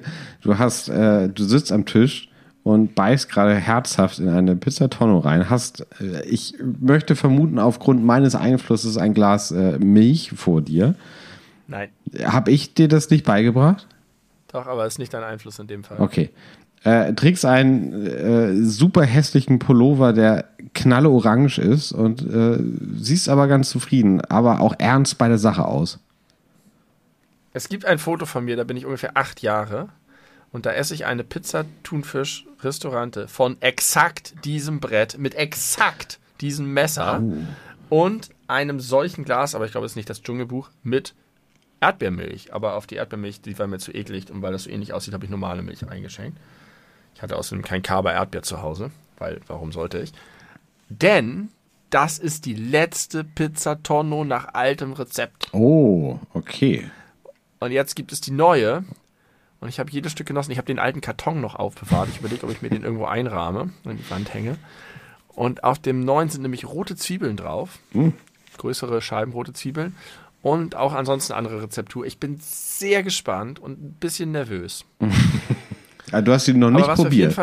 Was wir auf jeden Fall machen, ist, wir kaufen uns eine Pizza Salami normal, eine Pizza Salami extra Käse, packen beide in den Ofen und teilen sie uns. Und jeder kriegt von jedem die Hälfte. Jetzt bin ich mir natürlich nicht mehr ganz sicher, ob ich davon überzeugt bin, dass es beide Sorten parallel gibt, weil es vielleicht noch alte gab oder ob das jetzt äh, weiter so Bestand hat. Aber steht irgendwie drauf Salami extra Käse oder ist Ja. es Salami Nouveau Rizzetta und da steht extra nee, Käse? da in steht so relativ Kasten? klein und zwar auf Italienisch, dass da extra Käse ist. Ja. Wenn man nicht weiß, dass es äh, eine andere Variante ist, würde man das vielleicht nicht auf den ersten Blick sehen. Das äh, spricht dafür, dass es vielleicht der neue Standard wird. Ja. Ja, okay, machen wir. Wird ein YouTube-Video irgendwann wahrscheinlich Ja. davon geben. Es, äh, ich habe übrigens, äh, kleiner Callback, äh, nochmal Fact gecheckt. Du hast behauptet, äh, der menschliche Körper besitzt äh, Ader, ein Adersystem, was zweieinhalb Mal um die Erde reicht. Ja. Und ich kann dir sagen, nachdem ich das jetzt recherchiert habe, es stimmt. Oh, Es das sind- habe ich nämlich schon anderen Leuten erzählt. Es sind ungefähr, und ich finde das fast noch beeindruckender vom Klang her als zweieinhalb Mal um die Erde, wobei das zie- ziemlich beeindruckend ist, 100.000 Kilometer 100.000 Kilometer sind in uns drin. sind in uns drin. Und tatsächlich hätte ich das extrapolieren können, weil ich zufälligerweise weiß oder mir mal gemerkt habe, dass der Äquator ein, äh, eine Länge von circa 40.000 Quadratmeter hat. Also das passt halt genau auf die zweieinhalb Mal. Aber Ja. wie krank abgefahren ist es denn 100.000 Kilometer? Ja, das ist Wahnsinn. Wahnsinn. Ist schön, dass du das Fact gecheckt hast. Vielen Dank. Ich habe nochmal neulich die Folge gehört, in der ich behauptet habe, dass Pflanzen Photovoltaik betreiben. ich, ich bin da überhaupt nicht drüber gestolpert. Ich Aber ich kann dir nicht. genau erklären, warum. Weil ich in dem Moment auch im Kopf hatte, hä, heißt es nicht Photosynthese?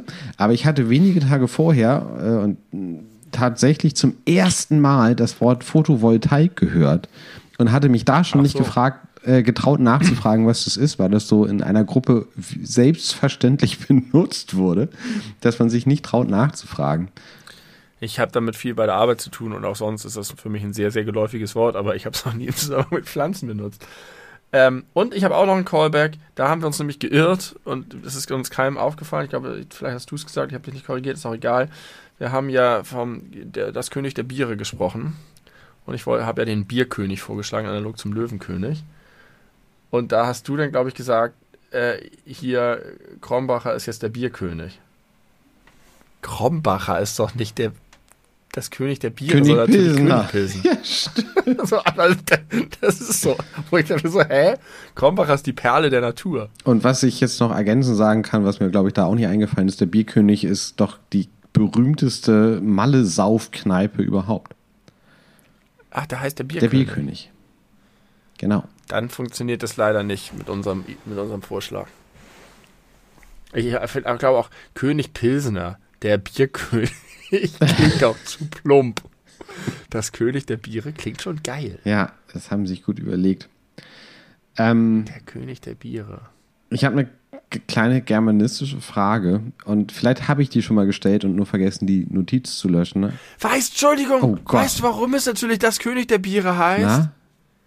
Weil es, weil Das es, Pilz. äh, man, naja, man sagt ja, ich stell dir hier mal das Becks hin, das König Pilsener, das Krombacher. Es ist immer das. Ja. Und deswegen ist es auch das König der Biere. So, ich stell dir hier, das, das ist bei allen, alle Biermarken sind das. Hier hast du das, Das König Jever. der Biere. Biere, ja. Gibt's irgend, Das Heinigen. wegen das Bier natürlich. Daher kommt es wahrscheinlich. Aber man sagt immer, ich hätte gern noch, ich nehme noch, ich trinke das Jever noch aus. Ich trinke das König der Biere noch aus. Das, Weg, das, Das Wegbier war nicht notwendig. Das ist es nie. Ich rate euch allen wirklich ab. Verzichtet auf Wegbiere am Ende des Abends. Live-Hack. Ja, stimmt. Wirklich Wenn man sich irgendwie zwischen zwei äh, Veranstaltungsorten befindet, dann ist ein Wegbier eine gute Idee.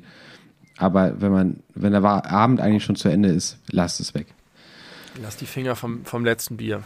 Ich, also vielleicht habe ich das schon mal gefragt, du wirst mich darauf hinweisen können vielleicht. Was bedeutet ganz genau fünfe gerade sein lassen? Haben wir das schon? Das haben wir schon mal im Podcast Ah, und was war unser, unser, unser Ja, Fazit? fünf ist halt eine ungerade Zahl und äh, wenn es darum geht, eine, eine gerade Zahl Ah ja, stimmt. Ja, du hast recht, du hast recht, du hast recht. Okay, dann habe ich aber noch eine andere Frage und zwar ist es eine physikalische. Ich habe in meinem Büro bei der Arbeit, äh, also regelmäßig, wenn ich ganz bestimmte Schuhe trage und im Büro die Heizung an ist, äh, das Phänomen, dass ich einen Stromschlag bekomme, wenn ich die Klinke berühre. Aber nur bei bestimmten Schuhen. Ich weiß nicht genau, was diese, Gummisohlen. diese, aber haben nicht alle Schuhe Gummisohlen? Das ist vielleicht ein besonderer Anteil von irgendeinem bestimmten Stoff. Das ist so ein allgemeines Phänomen, das ich kenne. Die Schuhe auf Teppich, wenn du darüber rutscht, dann laden die sich irgendwie statisch, elektrostatisch auf und es entlädt sich dann. Wenn du die Wie es genau funktioniert, weiß Und ich warum äh, hat das was mit der Heizung zu tun? Weil es ist ernsthaft so, wenn die Heizung nicht an ist, und das ist immer, wenn meine Bürokollege nicht da ist, weil ich kein Heizungsfan bin und sie sehr, äh, dass das nur dann ist, wenn sie da ist und entsprechend die Heizung an ist.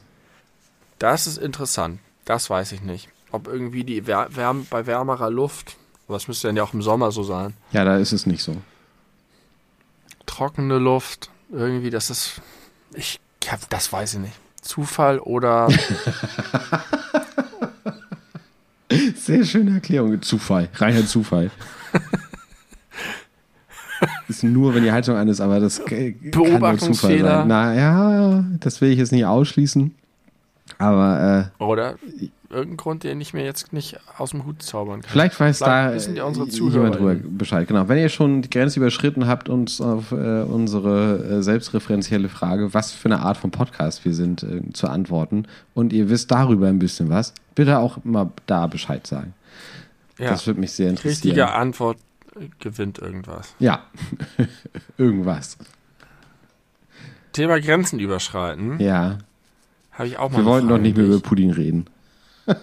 Nee, das, das geht nicht über Putin, aber es geht, es geht so über Verwandte von Puten, nämlich Tauben. Ja. Wie funktionieren Brieftauben? Ich weiß nicht, ob wir nicht auch da schon mal drüber gesprochen haben, aber vielleicht nicht. Ähm, sehr gute Frage. Sehr gute Frage. Also, ich sag mal so, wenn ich mich jetzt hineinversetzen sollte in die Rolle des Menschen, der als allererstes diese Fähigkeit von Tauben äh, ergründet hat und dachte, das könnte ja irgendwie eine gute Variante für Nachrichtenübermittlung sein. Ich hätte mir eine Taube irgendwie herangezüchtet oder äh, gezähmt, hätte sie ganz lange an einem bestimmten Ort gehalten, da gefüttert, gepflegt, dass sie da irgendwie gute Erfahrungen macht, dass sie sich mit mir bondet. Dann wäre ich ganz weit irgendwo hingefahren, zu einem bestimmten Ort und hätte, es, hätte dort das, dasselbe gemacht. Und dann hätte ich Mit der Taube wärst du mit der Taube zusammen, genau. Oder am Arm. Zum Beispiel, genau. Und dann hätte ich äh, das gleiche dort gemacht, dass sie sich da auch heimisch fühlt. Und dann hätte ich wieder den Rückweg angetreten ohne die Taube äh, und geguckt, ob sie, wenn sie da nichts zu essen mehr hat, vielleicht den Weg zu mir findet, zurück. Das ist gut. Das würde aber bedeuten, du brauchst für jede verschiedene Freundschaft eine Unterschiedliche Taube. Taube, Und so funktioniert es, glaube ich, nicht. die du dann markierst. Aber Denn funktioniert es in so- denn in- in überhaupt? so- Also in so, in so Filmen oder Büchern ist es so, dass da die holde Magd sich irgendeine dahergelaufene Taube greift, der so ein Ding ums Bein äh, schmacht und sagt, flieg, hoffentlich erreicht mein Liebster, die, erreicht die Nachricht mein Wie Liebster. so eine Flaschenpost, die man einfach ins offene Meer schmeißt und Ja, hofft, dass und dann klappt der das. eine Und dann- Adressat dann- es liest. Der, dann sitzt der Schnitt und dann sitzt der, der Empfänger sitzt irgendwo am offenen Fenster und äh, zack. Hat er das Paket von da. Amazon. Ich habe gerade angezeigt bekommen, dass ich keine Internetverbindung Ja, habe. du warst auch gerade kurz abgehakt, aber jetzt äh, scheint alles wieder richtig zu sein. Ja, ich, Da ist kurz eine Brieftaube durch mein WLAN durchgeflogen. Ich weiß nicht, wie Brieftauben funktionieren. Das ist eine, oder aber das ist, finde ich, eine gute Erklärung, dass du die so dressierst auf Orte und dann ja, hast du aber ich glaube, ich glaube, es ist nicht so, weil das hätten wir mal irgendwie mitbekommen, dass dann, wenn das in, keine Ahnung, Filmen oder so dargestellt wird, dass du dann auch wirklich, keine Ahnung, markierte Tauben siehst. Und Hed Aber Hedwig weiß ja auch immer, wo Harry gestolpert. ist. Ja, Hedwig ist auch ein magisches Tier. Nein, das ist eine ganz normale Eule. Gibt keine Hinweise darauf, dass die irgendwie magisch verändert wurde. Okay, außer, ja, okay. Habe ich gerade gesagt, ganz normale Taube ist natürlich eine Eule. nicht, auf das Eule gesagt. Okay. Weiß ich aber nicht, will nicht drauf wetten. Ich bin drüber gestolpert, weil es einfach immer noch Brieftauben gibt heute. Es gibt Vereine und, und, und, und so, die die züchten und die die benutzen als Kommunikationsmittel statt Es WhatsApp. gibt- gibt Privatpersonen, die sowas züchten, wie äh, zum Beispiel Mike Tyson. Der hat eine Brieftaubenzucht. Das ist sein Hobby. Oh, oh, oh, warte. Windows wird in weniger als einer Minute heruntergefahren. Das ist schlecht. Cool, jetzt war ich mal nicht der begrenzende Faktor, sondern deine Technik. Dein Windows hat sich entschieden, ich starte jetzt mal neu. Egal, was du gerade machst. Fick dich, ich bin der Herr. Und, äh, oder die Herren, ich weiß nicht, was Windows für ein Geschlecht hat. das und- Fenster. Ich, ich, ich habe noch nicht verstanden, hat er jetzt nur das Fenster geschlossen oder alles? Er hat einen kompletten Windows-Neustart gemacht. Den hat er angekündigt mit dem Hinweis, in weniger als einer Minute starte ich mich neu. Weniger als einer Minute ist auch ein sehr diffuser Zeitraum. Da fühlt es sich an wie 25 Sekunden. Könnte es sein, dass die ganzen Leute, die meinen, Bill Gates steckt hinter der Weltverschwörung, das hatten, während sie coole Podcast-Folgen aufgenommen haben und deswegen so wütend sind? Ja, Ja, das kann sein. ist denkbar. Ihre Wut Okay. daher rührt. Wir haben jetzt schon eine äh, Weile, äh, haben wir schon äh, Zeit äh, voll gekriegt. Wir haben Höhen und Tiefen erlebt. Äh, wir haben mit tiefen, tiefen Tiefen angefangen und sind zu äh, heiteren Höhen gekommen. Und ich würde gerne von dir wissen, hast du noch irgendwas Kleines vielleicht auf dem Herzen? Ich wollte eigentlich noch die Geschichte erzählen, wie ich äh, dem invertierten Enkeltrick zum Opfer gefallen bin. Der invertierte Enkeltrick. Wie ich Hat- betrogen wurde von einer rüstigen Rentnerin. Wie das? Es klingelte an der Tür. Und dort stand eine Frau zwischen 60 und 65. Vielleicht Recht auch- spezifisch für diese Ja, Altersspanne. vielleicht auch ein bisschen jünger. Eher jünger als älter. Okay. Und die wollte gerne was über meinen Magnolienbaum, den du kennst, der im Garten steht, erfahren. Im Vorgarten. Im Hintergarten hinten. Okay. Auf Ja. der Terrasse, der große, der so schön blüht. Mhm. Und ähm, hat gesagt, dass sie, sie hat sich sehr vage ausgedrückt, dass sie irgendwie ein Unternehmen hat und für Dekorationszwecke ist sie immer auf der Suche nach Magnolienzweigen. Und jetzt sei genau der richtige Zeitpunkt, die zu schneiden. Das sei für den Baum ja auch gut. Wenn er so eng verästelt ist, dann legt er im nächsten Jahr viel besser aus. Und ähm, sie wolle dafür auch nichts haben, dass sie uns den Baum beschneiden würde. da bin ich schon ein bisschen skeptisch gewesen. Offensichtlich wollte sie einfach Magnolienzweige haben. Und dann habe ich aber auch gedacht, so, ach ey, wir kümmern uns eh nicht drum. Alle sagen immer, man soll ein bisschen beschneiden, man soll ein bisschen beschneiden. Wir haben da keine Ahnung von, wir lassen immer alles wuchern. Dann soll sie sich da halt ein paar Zweige wegnehmen und glücklich werden. ist doch ist mir doch wurscht.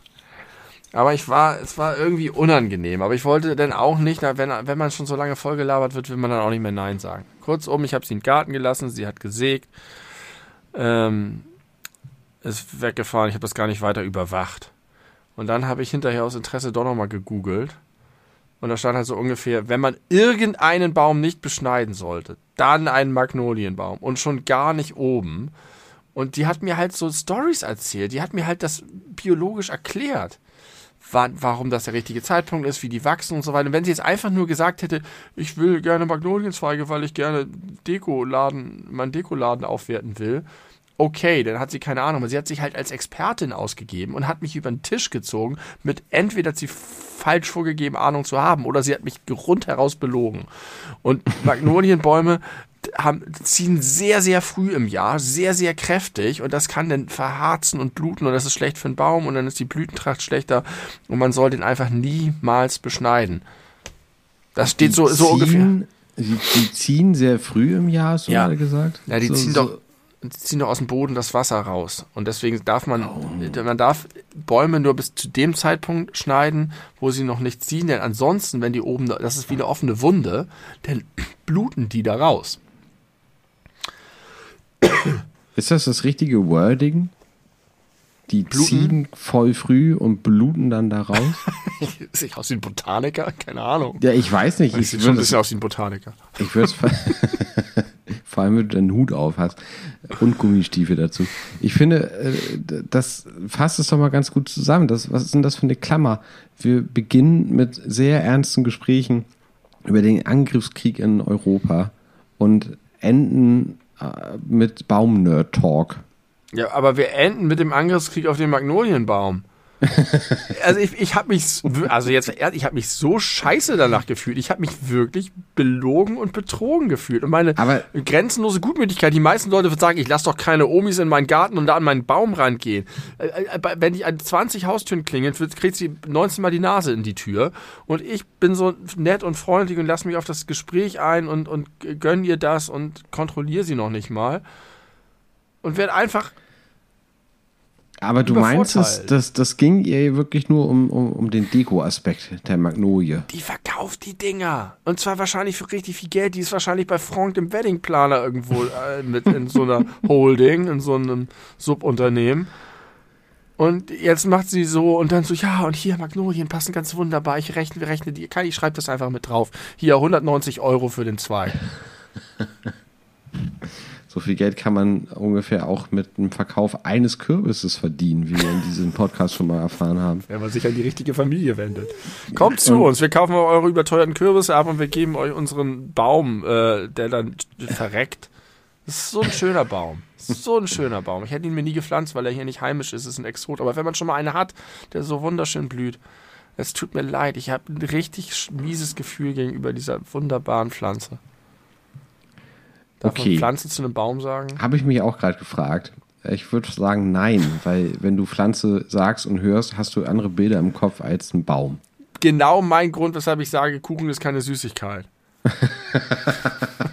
Wenn du sagst, möchte noch jemand Süßigkeiten und ich sage, ja, dann kommt er mit dem Kuchen um die Ecke, dann klatsche ich ihm den aber wieder ins Gesicht. Nein, das mache ich nicht. Aber ich denke mir, ist ja trotzdem irgendwie was Süßes. geredet? Ja, es ist was Süßes, aber es ist keine Süßigkeit. Ich ganz persönlich, nach meiner ganz eigenen Definition, würde ja auch Flips und Salzstangen und Chips zu Süß Süßigkeiten zählen, auch wenn das alles nicht süß schmeckt. Aber das liegt einfach daran, ich habe das reflektiert, weil als ich noch ein Kind war und äh, ich irgendwie einen Filmeabend mit meinen Eltern gemacht habe, gab es immer dieselbe äh, äh, Schnabulierschüssel. Schnabulier Äh, ist gut. Da passt da alles, alles rein. Da passt alles rein, deswegen habe ich das gerade gewählt. Und da waren immer drin Gummibären, da waren immer drin äh, Erdnussflips und da waren immer drin Salzstangen. Und das war aber für mich irgendwie immer als äh, der Oberbegriff dafür war für mich immer äh, Süßigkeit. Okay, aber wenn du jetzt zu Hause Salzstangen hast im Schrank und jetzt kommt Ja. ein gern gesehener Gast und du möchtest ihm eine Wohltat tun, würdest du ihm doch nicht sagen, ich habe noch ein paar Süßigkeiten, da hast du Lust auf Süßigkeiten. Und dann sagt er, "Hm, gerne, und dann gibst du ihm Salzstangen. Ja, ich würde Knabberkram sagen. Siehst du? Aber wenn du Knabberkram sagst und dann gibst du ihm Gummibärchen, funktioniert auch nicht. Nee, Du hast ja die. Sprache, um zu kommunizieren. Und wenn jetzt die Leute plötzlich Süßigkeiten, Kuchen, alles durcheinander werfen, dann, dann sind wir wie beim Turmbau zu Babel nicht mehr in der Lage, miteinander zu sprechen. Und dann hat Gott uns entzweit und dann führen wir Angriffskriege. Wo kommen wir denn dahin? Ja. Putin wollte eigentlich wahrscheinlich nur ein Stück Kuchen haben und jetzt haben wir den Salat. Irgendjemand hat gesagt, hier, ich habe nur noch Süßigkeiten oder so. Und jetzt sind wir am Arsch. Na, ich würde eher Putin so einschätzen, dass er sagt, er wollte so gern noch einen Kuchen haben, hat nach Süßigkeiten gefragt und Gummibärchen bekommen. Als er sich beklagt hat, wurden noch so äh, verschämt ein paar Chips nachgereicht. Und dann ist ihm die Hutschnur geplatzt. Jetzt reicht's. Und dieser schlechte Gastgeber war halt zufällig Ukrainer, verdammt. ja.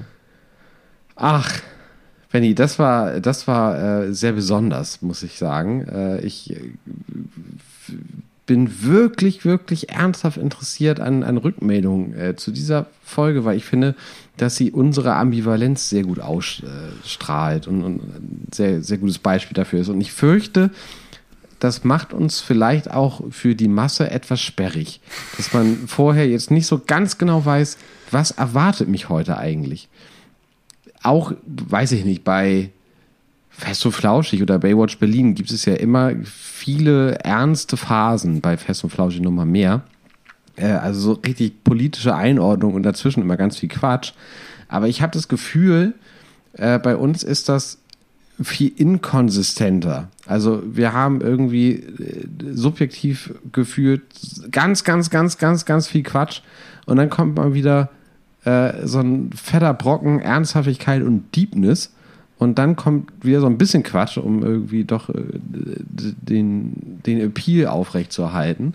Aber ich finde das einfach äh, schwierig einzuordnen. Was, welches Genre sind wir? Jetzt haben wir auf jeden Fall schon die erste Einsendung von unserem treuen Zuhörer Tim zu dieser Frage. äh, ich weiß nicht, wenn ich von mir auf mich, von mir auf andere schließe, jetzt im Rückblick hat mich diese Folge ein bisschen, die hat mir gut getan. Mhm. Gerade was diesen ganzen Atomkrieg angeht. also nicht was den Atomkrieg angeht, aber was mein inneres Gefühl angeht, habe ich das Gefühl, dass sie mich ein bisschen wieder zurück auf die Erde geführt hat.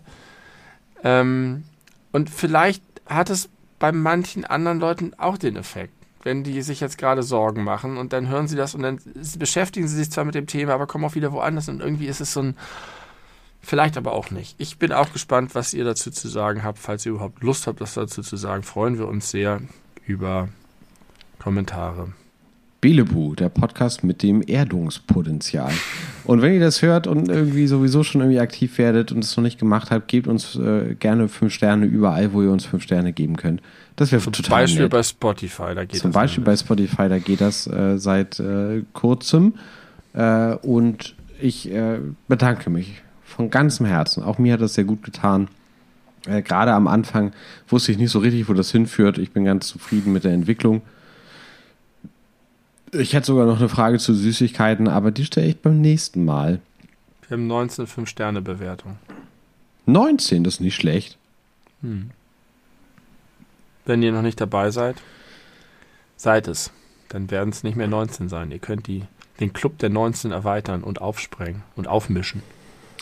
Fun Fact: Es gibt einen äh, Podcast, der Club 19 heißt und sich mit äh, Stephen King auseinandersetzt. Weil die 19 eine wichtige Rolle in vielen Sag das Stephen nicht. King-Rollen Finden das die Leute geil und wollen jetzt nicht den Club der 19 verändern. Äh, doch, das kann man machen, weil äh, der Podcast, ich glaube, seit Ende 2020 äh, sagt, bald kommt die neue Folge. Ah, okay. Ja. ja, Vielen Dank. Imagine There's No Countries. Nie wieder Krieg. Nie wieder Krieg. Äh, wir verabschieden uns, bedanken uns und wie nennen wir die Folge? Alles über Deutsch sein. Alles über Deutsch sein. Das gefällt mir. Das gefällt mir ganz gut. Bis bald. Die beleuchteten Brüder sind raus und sagen, gehabt euch wohl.